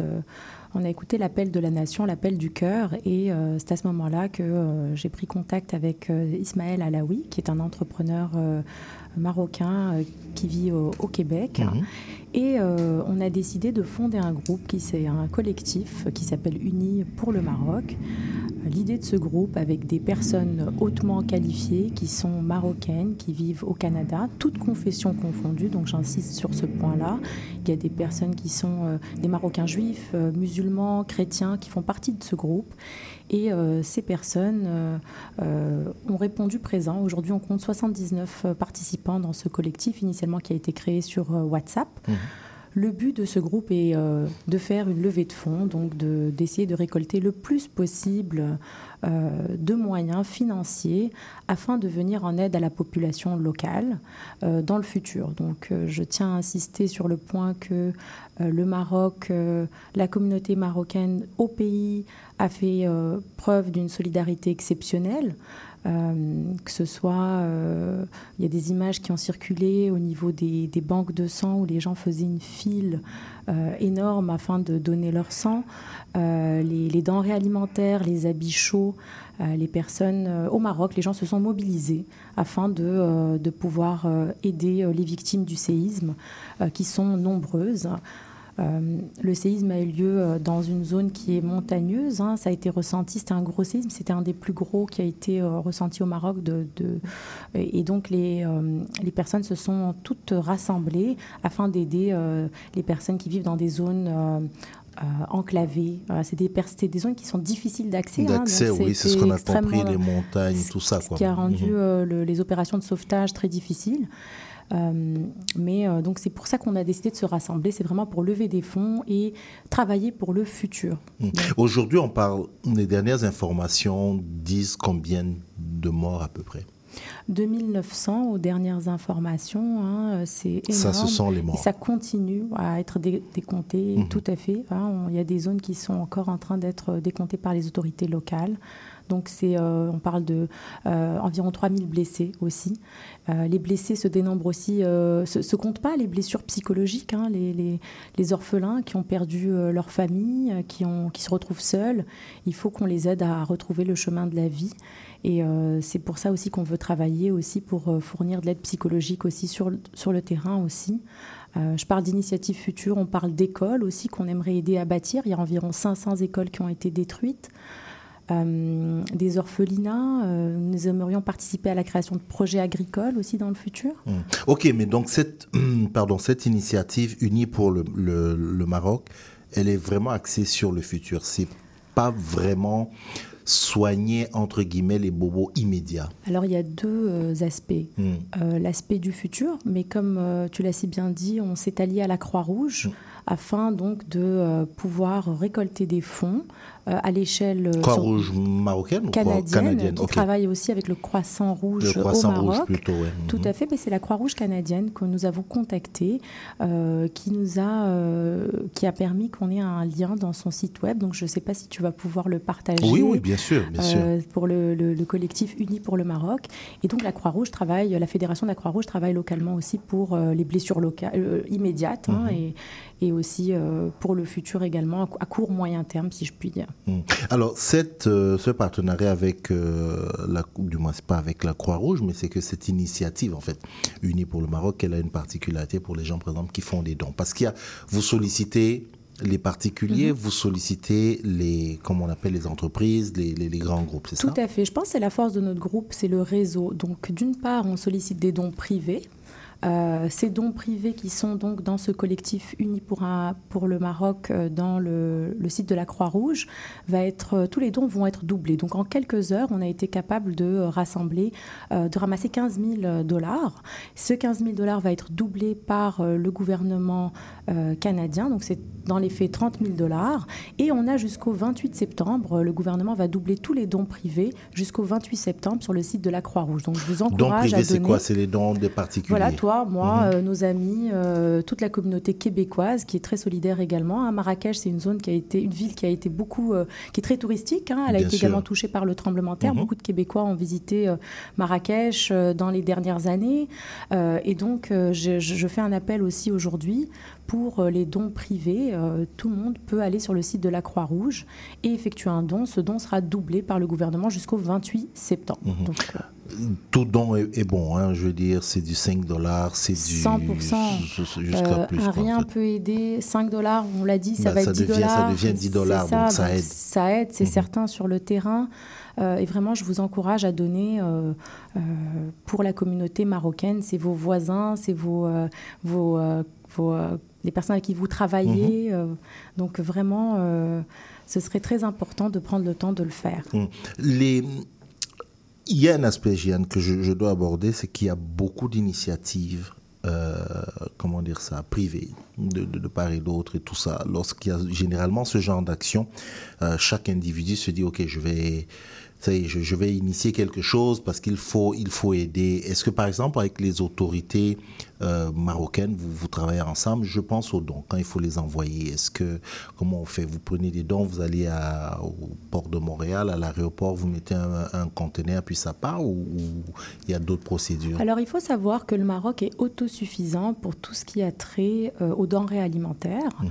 et également aux habits chauds. Le- la communauté marocaine s'est mobilisée, comme je le disais, non seulement avec les dons de sang initialement, mais surtout avec les, euh, les biens, les- le matériel. Donc, il y a énormément de- de- d'aide sur place au Maroc. Euh, donc, euh, la Croix-Rouge également n'a pas encouragé ce, ce genre d'action. Les autorités locales non plus. On ne veut pas encombrer les ports. On ne veut pas créer de gaspillage non plus. On veut que ce soit vraiment fait de façon stratégique. Mm. Donc, euh, notre rôle dans le collectif Uni pour le Maroc, c'est vraiment de soulever des fonds. On a parlé d'une initiative privée, de donateurs privés, mais ce qui fait la force de notre groupe, c'est que les, membres du groupe font- ont des positions stratégiques dans des grosses compagnies euh, québécoises, canadiennes, internationales. On a beaucoup bougé, on a, fait des, on a écrit des lettres, on a fait des appels téléphoniques, on a fait un peu pression, si on peut dire, sur euh, ces grosses compagnies afin qu'elles fassent des dons. Euh, elles l'ont fait via la Croix-Rouge et, euh, par exemple, la Banque Desjardins a donné euh, 50 000 dollars. Il y a également la BMO, la Banque nationale. À l'international, on parle de L'Oréal, Pfizer. Donc, de notre côté, c'est vraiment une de nos forces, c'est vraiment d'avoir des positions stratégiques ou des personnes de notre entourage qui en ont, ce qui nous a permis d'avoir un réel impact euh, auprès de, en augmentant le- les dons. Ok, donc Uni pour le Maroc pas, ne rassemble pas seulement des gens qui vivent ici, c'est aussi des gens hors du Canada? C'est des gens que du Canada, mais il y a aussi des personnes au Maroc qui nous donnent des informations localement sur le terrain sur ce qu'il se passe. Et on les salue ici parce que ça nous donne euh, vraiment euh, l'heure juste. Mais euh, non, c'est vraiment. On met, euh, par exemple, dans des grosses compagnies, on a, tou- on a des connaissances dans des, euh, des compagnies euh, qui sont internationales. Euh, c'est jusqu'au 28 septembre, on parle de dons, donc les gens vont aller sur le lien, ils cliquent, ils font un don, mais quand tu parles de levée de fonds, est-ce qu'il y a des, des ini- de- là je vais plutôt dire des manifestations, des événements particuliers que vous allez organiser, parce que le 28 septembre, c'est dans quelques jours, là, est-ce qu'il y a des choses prévues quand même, où vous, vous espérez ramasser un peu plus d'argent? Tout à fait. Alors, on, s'organise afin de- d'effectuer des levées de fonds. Euh, la forme est encore à déterminer. Mhm. On parle de, de concerts ou de spectacles humoristiques. On a une, une réunion mardi euh, à la Maison du Maroc de notre groupe, de notre collectif, afin de vraiment s'organiser pour faire des levées de fonds futures. Donc on se rappelle que, que tout ceci a eu lieu euh, dans, en, en l'espace d'une semaine. on parle d'une semaine, tout à fait, on parle d'une semaine là. Voilà, Mhm. donc on s'organise pour faire des levées de fonds et vous allez être informés. euh, Mm. euh, on, on espère vous voir en grand nombre pour justement euh, récolter des fonds. Mm. Ça, c'est pour l'aspect monétaire et donc financier pour récolter des fonds. Par contre, ce soir, on va se joindre à une vigile euh, qui va avoir lieu au Collège Au Montmorency Montmorency, mhm. à Laval Mhm. afin d'honorer. Donc, c'est un moment de recueillement pour les victimes du séisme du Maroc, mais aussi les inondations en Libye. Donc, c'est vraiment un moment de communion, un moment de, de, de- de recueillement euh, pour penser à ces victimes qui sont dans nos cœurs. En fait, je regarde la date du 28, là, c'est dans quoi, une semaine? Le séisme a eu lieu il y a une semaine. Dans une semaine. Donc, grosso modo, on en parle d'un gap de euh, deux semaines à peine.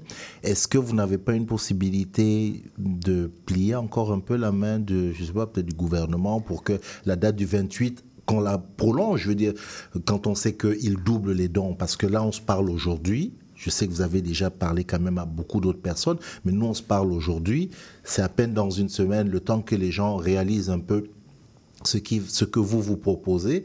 Bah, une semaine après, on leur dit que c'est terminé. Est-ce qu'il n'y a pas une possibilité quand même que le gouvernement et vos, votre partenaire, Croix-Rouge, repoussent un peu la date du 28 pour qu'il y ait au moins encore un deux semaines où on peut augmenter, on peut doubler la, la mise des particuliers? On en serait très très très heureux, euh, Cyril, si c'était possible, absolument.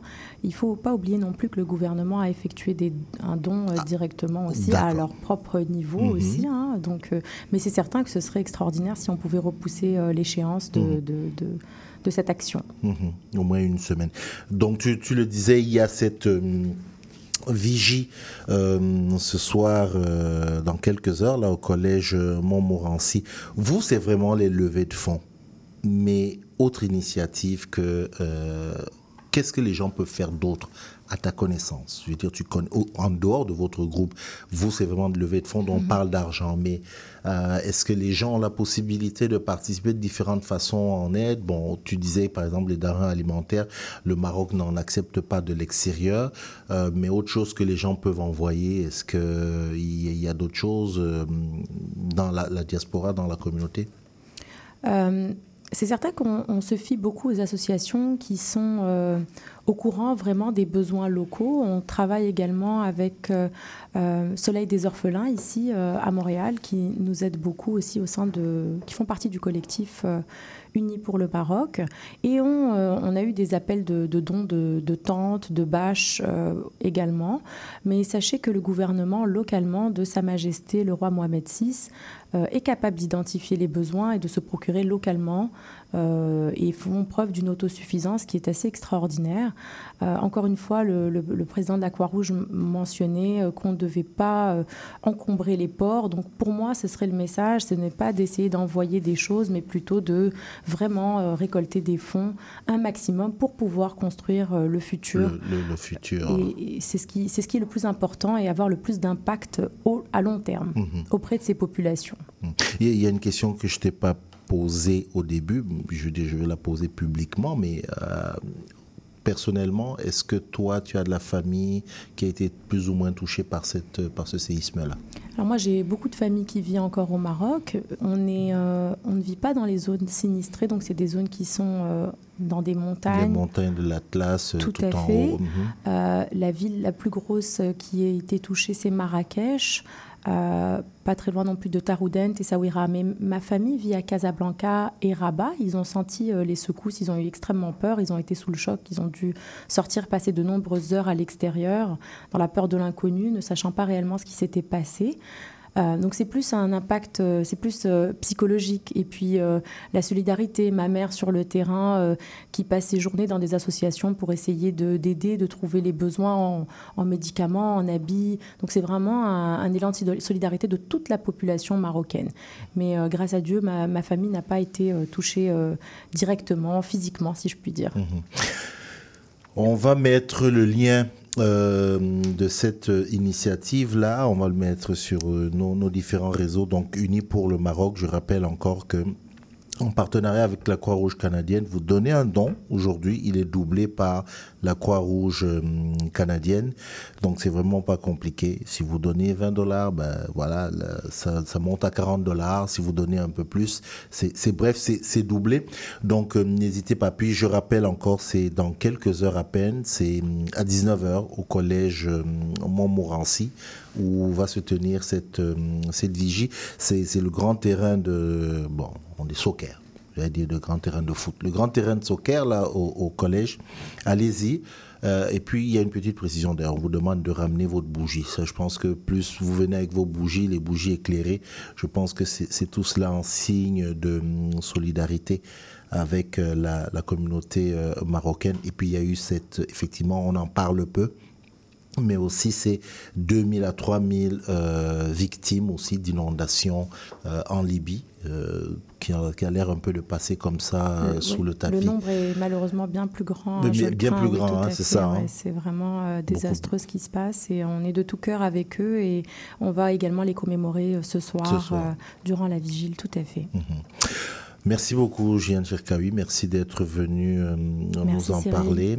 Euh, comment va le cabinet? Le cabinet, Mm, c'est- ça, ça- je, bien je- je suis en congé maternité, hein, Oui. tu- Donc, je- tu- tu- ça tu- va bien, mais euh, là en ce moment, ce qui, tu me demandais ce qui m'a fait sorti- ah, sortir de mon pouponnage, c'est vraiment l'appel de la nation. Mhm. Mais en ce moment, je suis en congé maternité, je m'occupe de mon petit bébé, mais euh, il a fallu euh, mettre la main à la pâte et, euh, et vraiment écouter mon cœur afin de lancer avec mon ami ce collectif afin de- d'aider mes, mes compatriotes qui sont en grande souffrance en Mhm. ce moment. Tout, tout à fait. Merci d'être venu. Merci. Merci d'être venu nous en parler, Gian.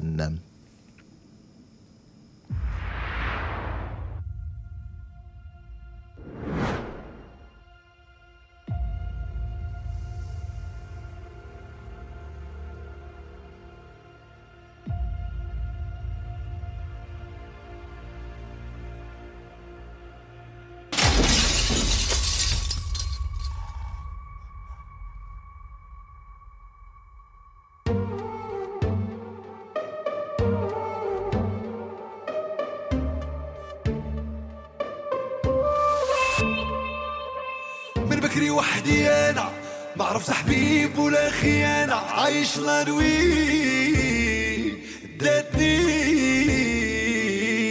ما كاين فلانة ولا فلان وراح لمان يا وسلافي داتني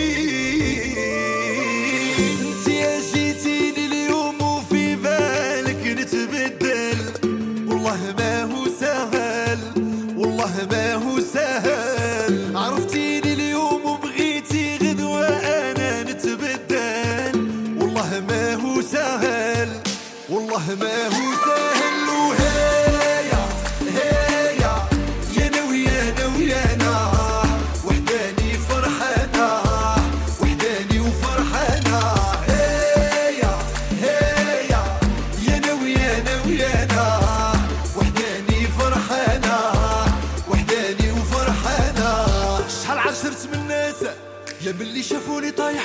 عليا سدوا الباب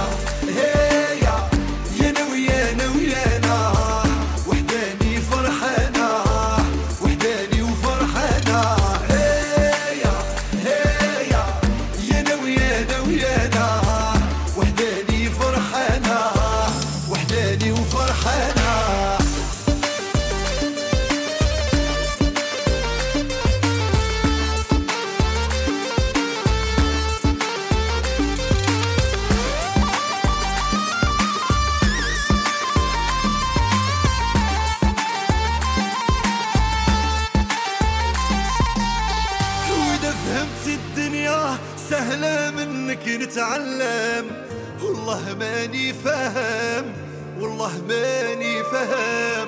تعلمت الدنيا في الغربة وفي الدار ودرت أحباب. عليا سدوا الباب آه عليا سدوا الباب. وهي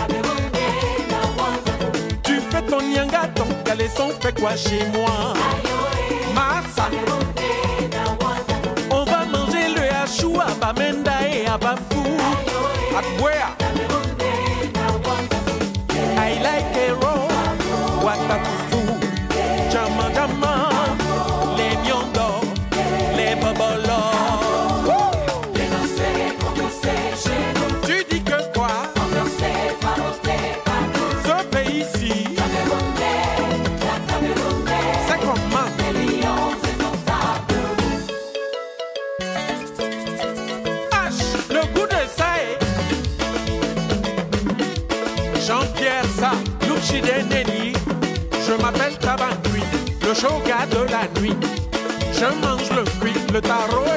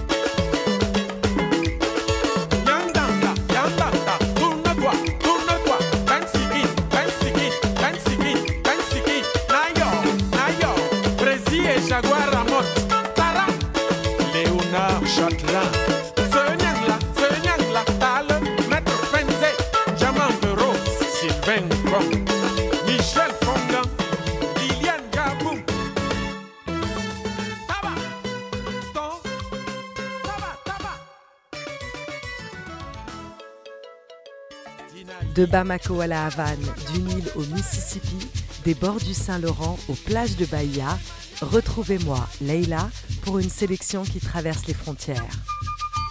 Un voyage au rythme d'innombrables styles musicaux pour un dépaysement garanti. Laissez-vous porter. Escale, c'est tous les samedis à 9h et en rediffusion les mardis à 11h sur CBL 101.5.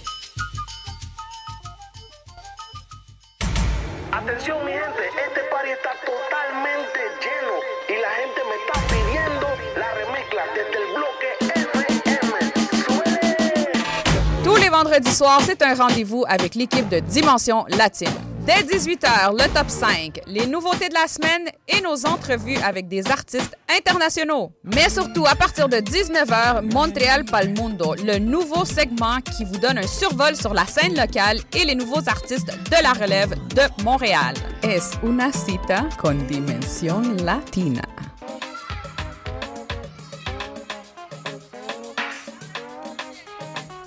Néo Québec, dimanche de 13h à 15h. C'est rafraîchissant.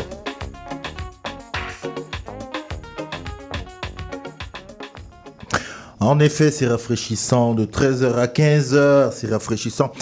Ah, on a une amie qui est en train de passer de l'autre côté. Euh, bonjour Leïla, comment vas-tu? Eh ben voilà, on vient de te trahir. Là, on a dit à toute la ville là qu'on vient de te voir passer. Coucou, bye. voilà, oui, c'est- ben c'est ça. Je vous ai dit, on est au coin, donc euh, tout le monde nous voit. Nous voyons tout le monde. Et celui qui dit euh, Jean, je suis à Tadoussac, alors qu'il est en train de passer au coin de la rue, là, nous le, nous le voyons. Rebonjour Malia. Rebonjour Cyril. Comment vas-tu? De- Depuis tout à l'heure, ça va mieux. Et là, tu as décidé de nous parler de la voix. hein. C'est ça. Tu c'est vas, ça. pas- euh, alors, je vais faire comme Palina tout de suite.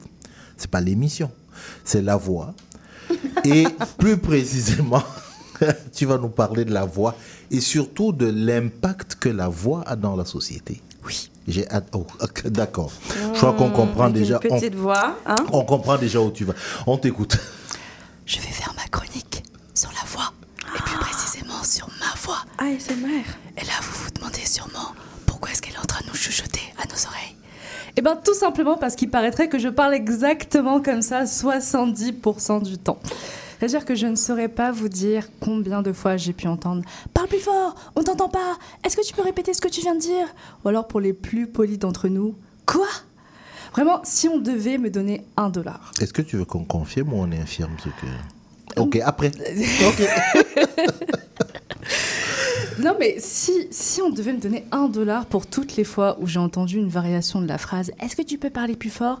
Ben, Je pense que je pourrais avoir assez d'argent pour m'acheter un joli condo au centre-ville malgré Mmh. l'inflation et la crise du logement. Waouh. Et là, c'est sûr qu'en m'entendant dans le micro de la radio, que j'ajuste en plus maintenant en live, voilà, et je je parle à un bon volume, vous devez vous dire, mais non, je peux pas croire qu'en général, tu puisses parler tout bas. Et la vérité, c'est que moi-même, je ne croyais pas en fait que je parlais aussi bas. Et c'est vraiment au fur et à mesure qu'on me l'a fait remarquer que j'ai pris conscience en fait que par rapport aux autres, bah, c'est sûr que ma voix par moment était plus basse et donc plus difficile à entendre. Et comme j'ai dit, en fait, j'ai mis du temps euh, à m'en rendre compte parce que lorsque je parle, eh ben, je ne m'en rends tout simplement pas compte. Donc, bon, vous commencez à me connaître. Quand il y a un mystère, il faut que je l'élucide. Alors, j'ai mis mon petit chapeau d'inspecteur, inspectrice, inspecteur en tout cas. J'ai mis mon trench coat Inspectrice. gris. Inspectrice. Oui. J'ai mis mon trench coat gris, j'ai mis mes petites lunettes de soleil pour le style. Et j'ai décidé de creuser la Et tes question. cheveux californiens. Mes cheveux californiens, exactement. Et j'ai décidé de creuser la question et de découvrir ce qui faisait que par moment, eh ben, je pouvais parler aussi bas. Et donc, ma première hypothèse, ça a été celle du stress. Et ce serait celle qui ferait le plus de sens, n'est-ce pas Mhm. Parce que, bah, Plus je suis stressée, plus je parle bas, et plus je parle bas, moins on m'entend, et moins on m'entend, plus je récolte des oui, mais Malia, tu parles toujours bas. Et plus j'en entends, plus j'ai assez d'argent pour m'acheter non seulement un condo au centre-ville, mais aussi une maison à Outremont. Et ce serait une même. hypothèse. Tes rêves, hein, aller. Écoute, ne, ne se re- ne- faut- il ne faut rien se refuser à ce stade-là. Et ce serait une hypothèse qui se tiendrait aussi parce que je sais, là pour sûr, je sais que quand je suis stressée, eh ben, je parle très très vite. Donc ce serait pas plus surprenant que ça de réaliser que en plus de parler vite, eh bien ma voix baisse aussi d'un cran. Sauf que j'ai remarqué que je parlais aussi bas quand je ne suis pas stressée. Quand je n'étais pas stressée, parlons avec les- la bonne conjugaison. Donc ça veut dire que oui, pendant des moments d'angoisse, ben, il m'arrive d'avoir envie de me cacher et que cette envie d'être à l'abri des regards se reflète sur ma manière de parler. Mais quand je suis également relaxée, tranquille, calme, tous les adjectifs que vous voulez, eh ben, je ne parle pas plus fort pour autant. Alors là, dans mon trench coat d'inspectrice, avec mon petit chapeau et mes lunettes, je avouer que j'étais complètement déstabilisée par euh, l'avancement de mon enquête, qui justement n'avançait pas, parce que je pensais vraiment tenir le bon bout et avoir réussi à, bah, du premier coup, à élucider ce fameux mystère vocal. Et voilà que je me retrouve encore une fois au point de départ. Donc, j'ai émis une seconde hypothèse. Peut-être que je parle bas parce que c'est un reflet de mon niveau de confiance en moi. Peut-être qu'au fond de moi, je n'ai pas confiance en mes capacités et que ça aussi, eh ben, ça se reflète dans ma manière de parler. Parce que, ben, mine de rien, la voix, c'est une extension de soi. Et c'est par elle qu'on verbalise au monde ce qui était jusqu'alors juste dans notre esprit. Et comme je l'avais dit dans ma chronique sur le débat, que vous connaissez par cœur, bien sûr, souvent, c'est pas tant ce que l'on dit qui importe, mais c'est la manière dont on l'amène. Donc peut-être que euh, je ne crois pas suffisamment en mes idées pour les amener de façon crédible. Peut-être. Et pour cette piste, bah, je dois avouer que ça a été un peu difficile à trancher. Parce que d'un côté, je vais pas mentir, je suis pas la personne avec la confiance en moi la plus inébranlable au monde. C'est-à-dire que si on me met euh, à côté de Beyoncé, oui, cette chronique est juste un gigantesque clin d'œil à tous mes autres sujets de chronique, encore elle. Bah, deux choses vont très certainement arriver. Un, je ne vais pas pouvoir la regarder dans les yeux parce que deux, j'aurais littéralement tourné de l'œil devant elle. Donc, je ne suis pas encore arrivée au stade où absolument rien ne me bouleverse et rien ne m'effraie. Mais une fois que ça c'est dit, je dois aussi dire que s'il y a un aspect sur lequel je ne doute pas beaucoup de moi, ou alors très rarement, c'est celui des idées. Non pas parce qu'elles sont excellentes à tous les coups, mais parce que je prends toujours le temps d'y penser, de les peaufiner jusqu'à ce qu'elles arrivent vraiment à maturation et que je me sente en fait suffisamment confiante pour les partager avec le monde, mais aussi pour les défendre si jamais quelqu'un euh, chercherait à y trouver une faille. Donc, même si ces idées sont énoncées d'une voix qui est très très basse, ça ne veut pas forcément dire que je doute de leur pertinence ou de leur solidité ou de leur capacité même à se muer en quelque chose de plus grand encore que ce que mon esprit aurait pu imaginer. Donc bon, là, si on récapitule, ça nous fait quand même deux impasses. Parce que non seulement le stress n'explique pas le fait que je parle tout bas, mais le manque de confiance aussi n'est pas une raison entièrement plausible. Alors qu'est-ce qui nous reste? Eh bien, il reste la voix, tout simplement. Et pas l'émission Palina. Peut-être que c'est juste ça le problème. Peut-être que je suis née avec une toute petite voix et avec la très lourde charge d'agacer royalement toutes les personnes qui auront à se concentrer pour m'écouter et à me demander pour la 16e fois du quart d'heure de répéter ma phrase un peu plus fort. Tu en es consciente. J'en suis consciente, j'en suis Bon. consciente, je vis avec ça, c'est mon fardeau. Parce que ben, peut-être que vous le savez déjà, mais en public, au travail, dans les magasins, partout où vous allez, dans tous les espaces qui requièrent en fait une interaction, eh ben, les petites voix ne font pas l'unanimité.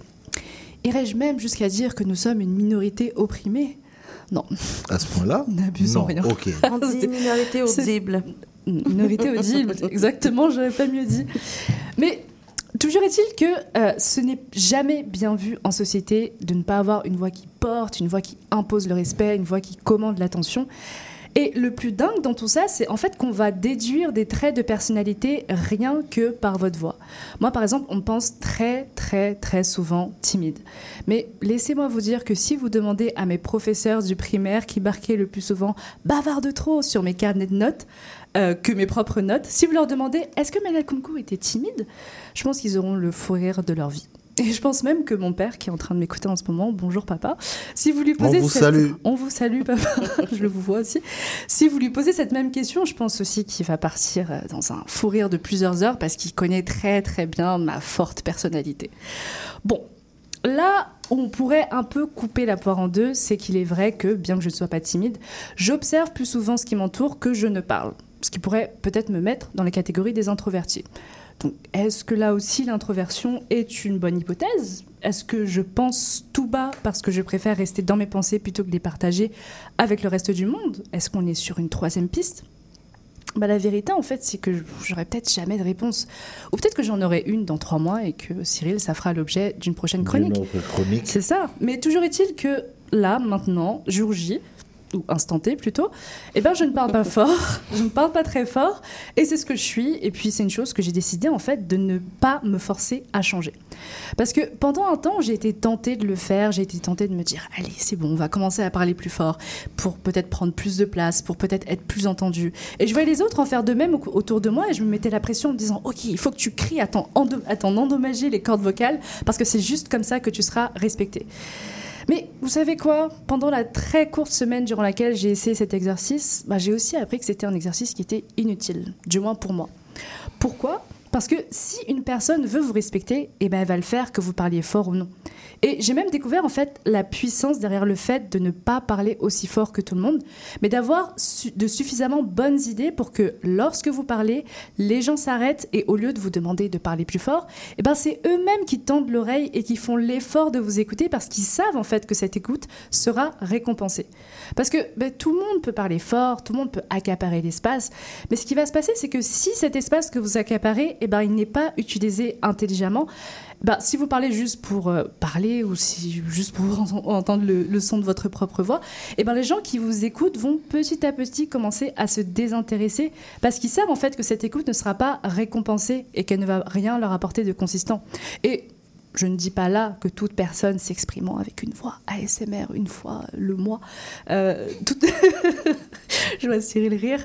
Je dis pas que ces personnes-là sont porteuses d'une parole d'évangile à chaque fois qu'elles ouvrent la bouche. Non, c'est pas ce que je suis en train de dire. Oui, le moins, évangile. Mais on passe bien souvent à côté d'idées ingénieuses ou même juste de conversations précieuses en ne prenant pas la peine de se pencher pour écouter les personnes qui les disent. Donc pour tous les auditeurs qui, comme moi, vivent avec ce problème, qui n'est d'ailleurs plus un problème, mais une force cachée, comme on vient de le voir, continuez à parler comme vous le faites. Continuez à parler comme vous le faites avec. Je, je commence déjà à m'excuser auprès des auditrices et auditeurs. La chronique, le biais de Malia portait aujourd'hui sur la voix. Raison pour laquelle il y avait ces variations. C'est pas votre poste, on dit plus poste, hein. C'est pas votre iPhone qui a des soucis. C'est pas, voilà. Pas ASMR c'est pas iPhone. votre, euh, voilà, sur téléphone. Moi, je parlais de poste. Voilà, ça trahit encore beaucoup de choses et, et tout sur, sur la génération à laquelle j'a- j'appartiens. C'est c'est vous dire. Merci. Est-ce que, euh, oui, c'est vrai. Tout ce que tu as dit est vrai. Je parle trop bas. Musique, Léo.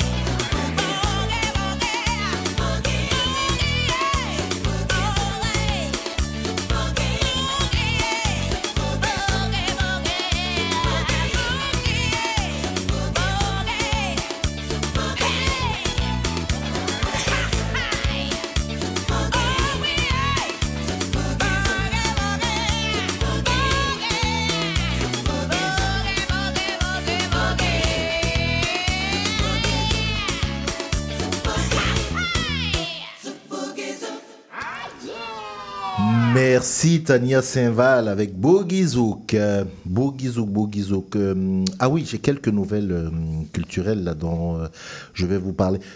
Euh, on on l'a dit depuis le début de, de l'émission, vous savez, là, dans quelques. Ben, c'est quoi, grosso modo, dans une, deux heures, il y a, il y a la cérémonie des Gémeaux. Euh, voilà, qui va, qui va commencer. Euh, ben, il y avait déjà le, le gala euh, de l'industrie il y a deux jours. Euh, D'ailleurs, gala pour lequel j'étais très content de voir que la rédaction des textes était la co-autrice.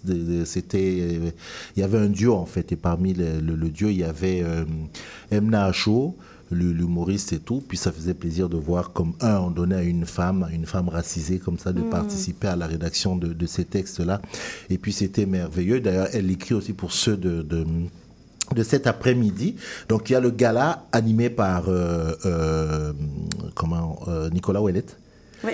Là tantôt Le et il- 38e voilà où où c'est le 38e merci Palina effectivement il y a plusieurs nominés issus un peu de, de, de- je, je- je veux dire des, des personnes des comédiens racisés même dans des, des, séries des choses comme ça il y a beaucoup de choses là dedans et euh, le grand gala celui de, de 20h ou je sais pas 20h 21h sur Radio Canada qui est animé je pense que c'est la non, ça va être la première fois par Pierre-Yves euh, voilà, qui, qui va l'animer. Comme quoi, voilà, c'est c'est bon à, à mentionner.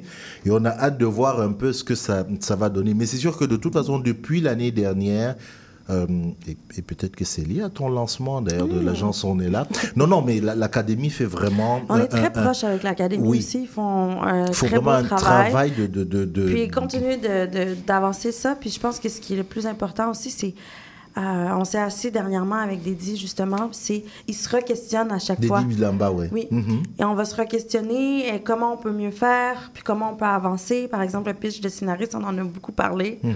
Puis euh, ils sont très ouverts à continuer de faire bien évoluer les choses parce qu'on a tous des billets, puis des fois on peut même avec nos meilleures intentions euh, avoir des choses qu'on remarque pas. Donc j'aime beaucoup, euh, je, je lève mon chapeau au travail de l'académie, Tout, tout à fait, qui, qui fait vraiment du, du beau travail. Et donc, c'est ce, ce soir, dans quelques heures. Euh, voilà, autre nouvelle aussi. Ah oui, on ne parle pas assez de ça d'ailleurs. Et, et moi, ça, ça me... Il faudrait vraiment que je, je, je, je retrouve, comme on dit, mes vieilles amours. Là, c'est le théâtre. Il y a cette pièce à l'espace Go. Euh, Corde raide. Euh, la pièce elle commence en fait, euh, c'est du 19, c'est-à-dire ça commence dans quoi deux jours là, lundi, du 19 au 15 octobre, c'est à, à l'espace Go. Évidemment dans cette pièce, bon il y a, il y a la, la comédienne Stéphie Mazounia. Euh, je pensais d'ailleurs, je, je souhaitais de toute façon, on va, on va tout faire pour qu'elle vienne nous parler un peu parce que c'est c'est une comédienne euh, voilà, qui travaille quand même pas mal, mais très discrète. Euh, et puis, il y a dans, je pense c'est une pièce ou alors euh, dans la création, il y a Alexandra, Alexandra Pierre qui a participé Comme aussi. dramaturge. Voilà, comme dramaturge. Et, et, et c'est vraiment quelque chose d'intéressant. En fait, Avec la musique donner- de Backwash. Bon, voilà, tu vois, il y, a- il y a tout, c'est à l'espace Go. Calmez, calmez, Palina. Euh, en fait, c'est simple, c'est que dans un. Je vous lis rapidement, dans un temps nommé le presque futur, ça c'est pas vraiment le futur, c'est le presque futur, une femme noire est victime d'un crime violent et elle doit se résoudre à, à choisir la sentence à infliger à son agresseur. Il s'agit en fait d'une procédure légale. Donc les deux agents administratifs qui doivent enregistrer sa décision, ben, ils peinent à la mettre à l'aise, comme on dit. C'est-à-dire qu'elle a été agressée, donc voilà, il faut la mettre à l'aise. Comme tu vois, ils ont reçu la directive, il faut la mettre à l'aise, mais ils savent pas trop comment le faire, donc les silences sont euh, embarrassés. Et donc la femme, elle est seule face à cette lourde décision-là. Qu'est-ce qui va se, se passer? Donc c'est vraiment une pièce, euh, comme on dit, qui nous entraîne dans un univers euh, captivant, ainsi dans un futur dans lequel les démocraties auraient rétabli la peine capitale. Ah, Donc, on va pousser la logique beaucoup plus loin. Ça, ça, c'est l'autrice qui pousse la logique beaucoup plus loin. Et elle montre une société où seule la violence répond à la violence. Euh, par le biais d'une écriture rythmée, épurée, sans fioriture. Donc, un- elle nous entraîne dans un univers glaçant. C'est un huis clos teinté euh, d'un humour corrosif dont l'issue est bien plus complexe qu'elle de laisse se, présenter. Je, je- vraiment, je pense que c'est C'est c'est une que pièce qui, ouais, qui, qui mérite d'être vue euh, avec Stéphie euh, Mazounia. Puis- Puis j'imagine les pièces huis clos là. Moi, je, je- toi qui, qui es comédienne, Hmm, c'est difficile toujours. quand même d'être toujours sur scène. Ouais. Mais, mais là, sont trois. C'est intéressant.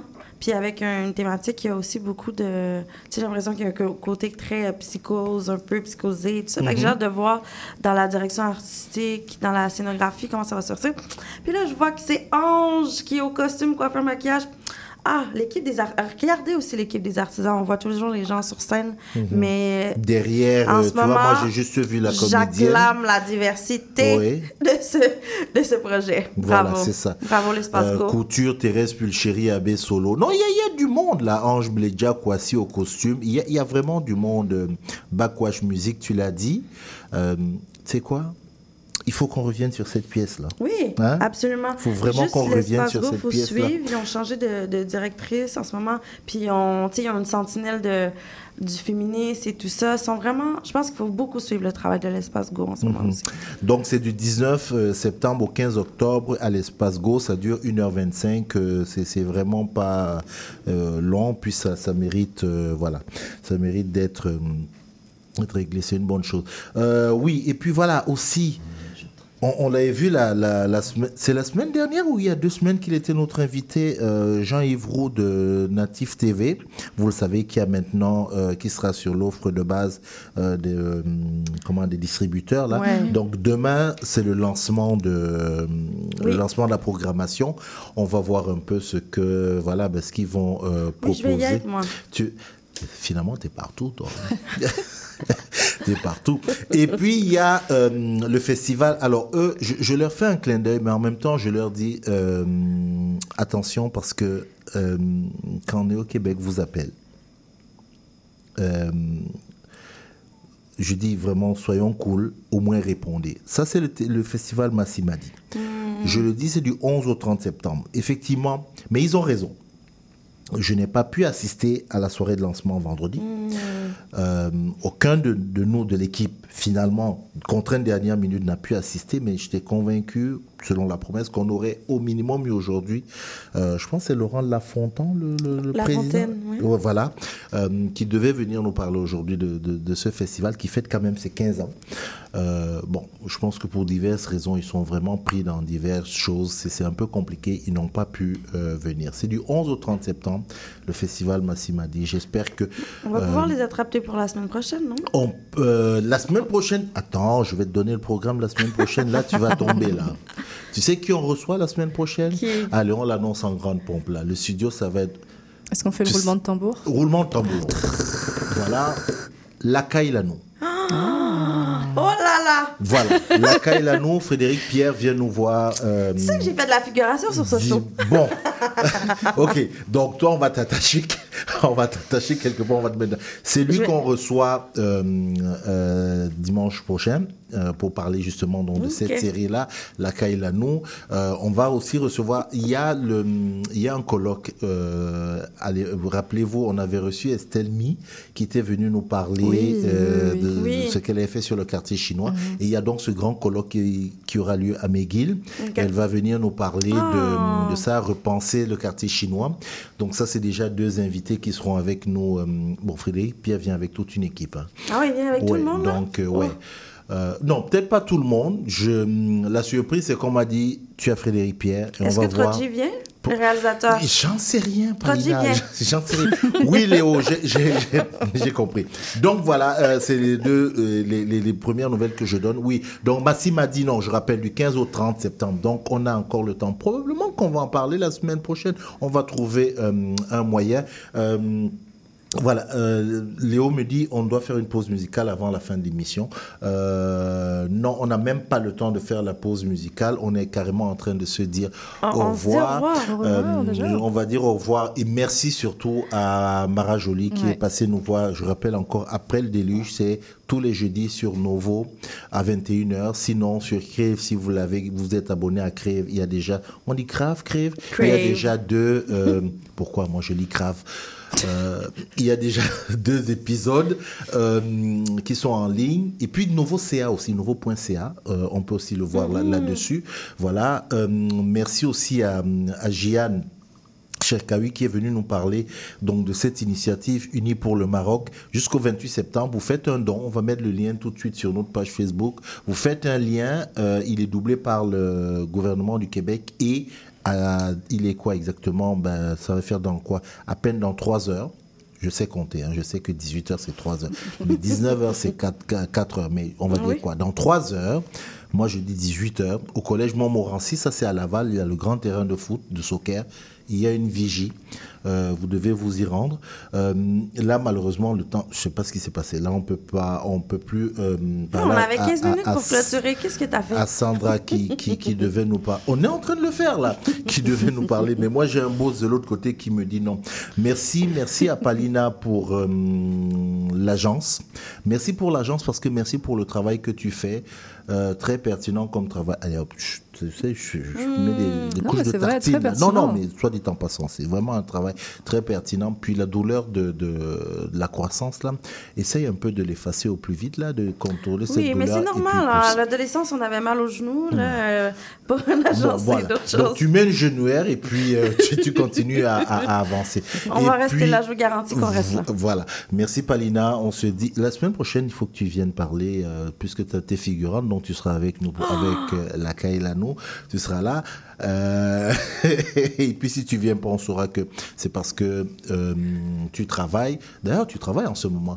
Et puis on dit au revoir aussi à merci Malia. Merci, Merci, Malia. Merci, Palina. avec une Ouais, voix. avec une euh, toute petite voix, est-ce que vous avez remarqué? oui, voilà, avec la petite voix. Mais retrouve ta voix de radio, s'il te plaît. C'est bon, je l'ai Pour- retrouvée. Voilà, pour que tu la retrouves. Euh, Merci, pour la Cyril. mise en onde, merci. Pour la magie de cette émission-là, vous avez peut-être pas remarqué, mais on a été aux larmes dans ce, dans ce Oui, studio. On a eu les larmes On a dans ce été tous larmes. vulnérables. C'est la magie Cyril de, Cyril. Equala. la mise en onde de l'émission était assurée par Léo. Merci. Merci Léo. On se dit dimanche prochain. Mon nom est Cyril Equala. Nous sommes en rediffusion mercredi de 15 à 17h. Le 13 à 15 h sur CIBL. Et puis vous le savez, Meta nous interdit tout là maintenant. Donc Hélas, hélas. allez directement sur les sites Oui. de, de vos médias, allez lire les informations là-dessus. Abonnez-vous aux infolettres. Abonnez-vous aux infolettes et tout. Et puis voilà. D'ailleurs, la nôtre, elle est en train d'être euh, finalisée là, à partir de la semaine prochaine aussi. euh, bah, nous, pour le moment, on nous laisse encore passer. Voilà, merci. Prenez soin de vous. Puis on se dit euh, à bientôt. Rendez-vous à la Vigie Collège Montmorency pour ceux qui y vont. Et puis on se dit, on se retrouve euh, bientôt. Bye. Bye.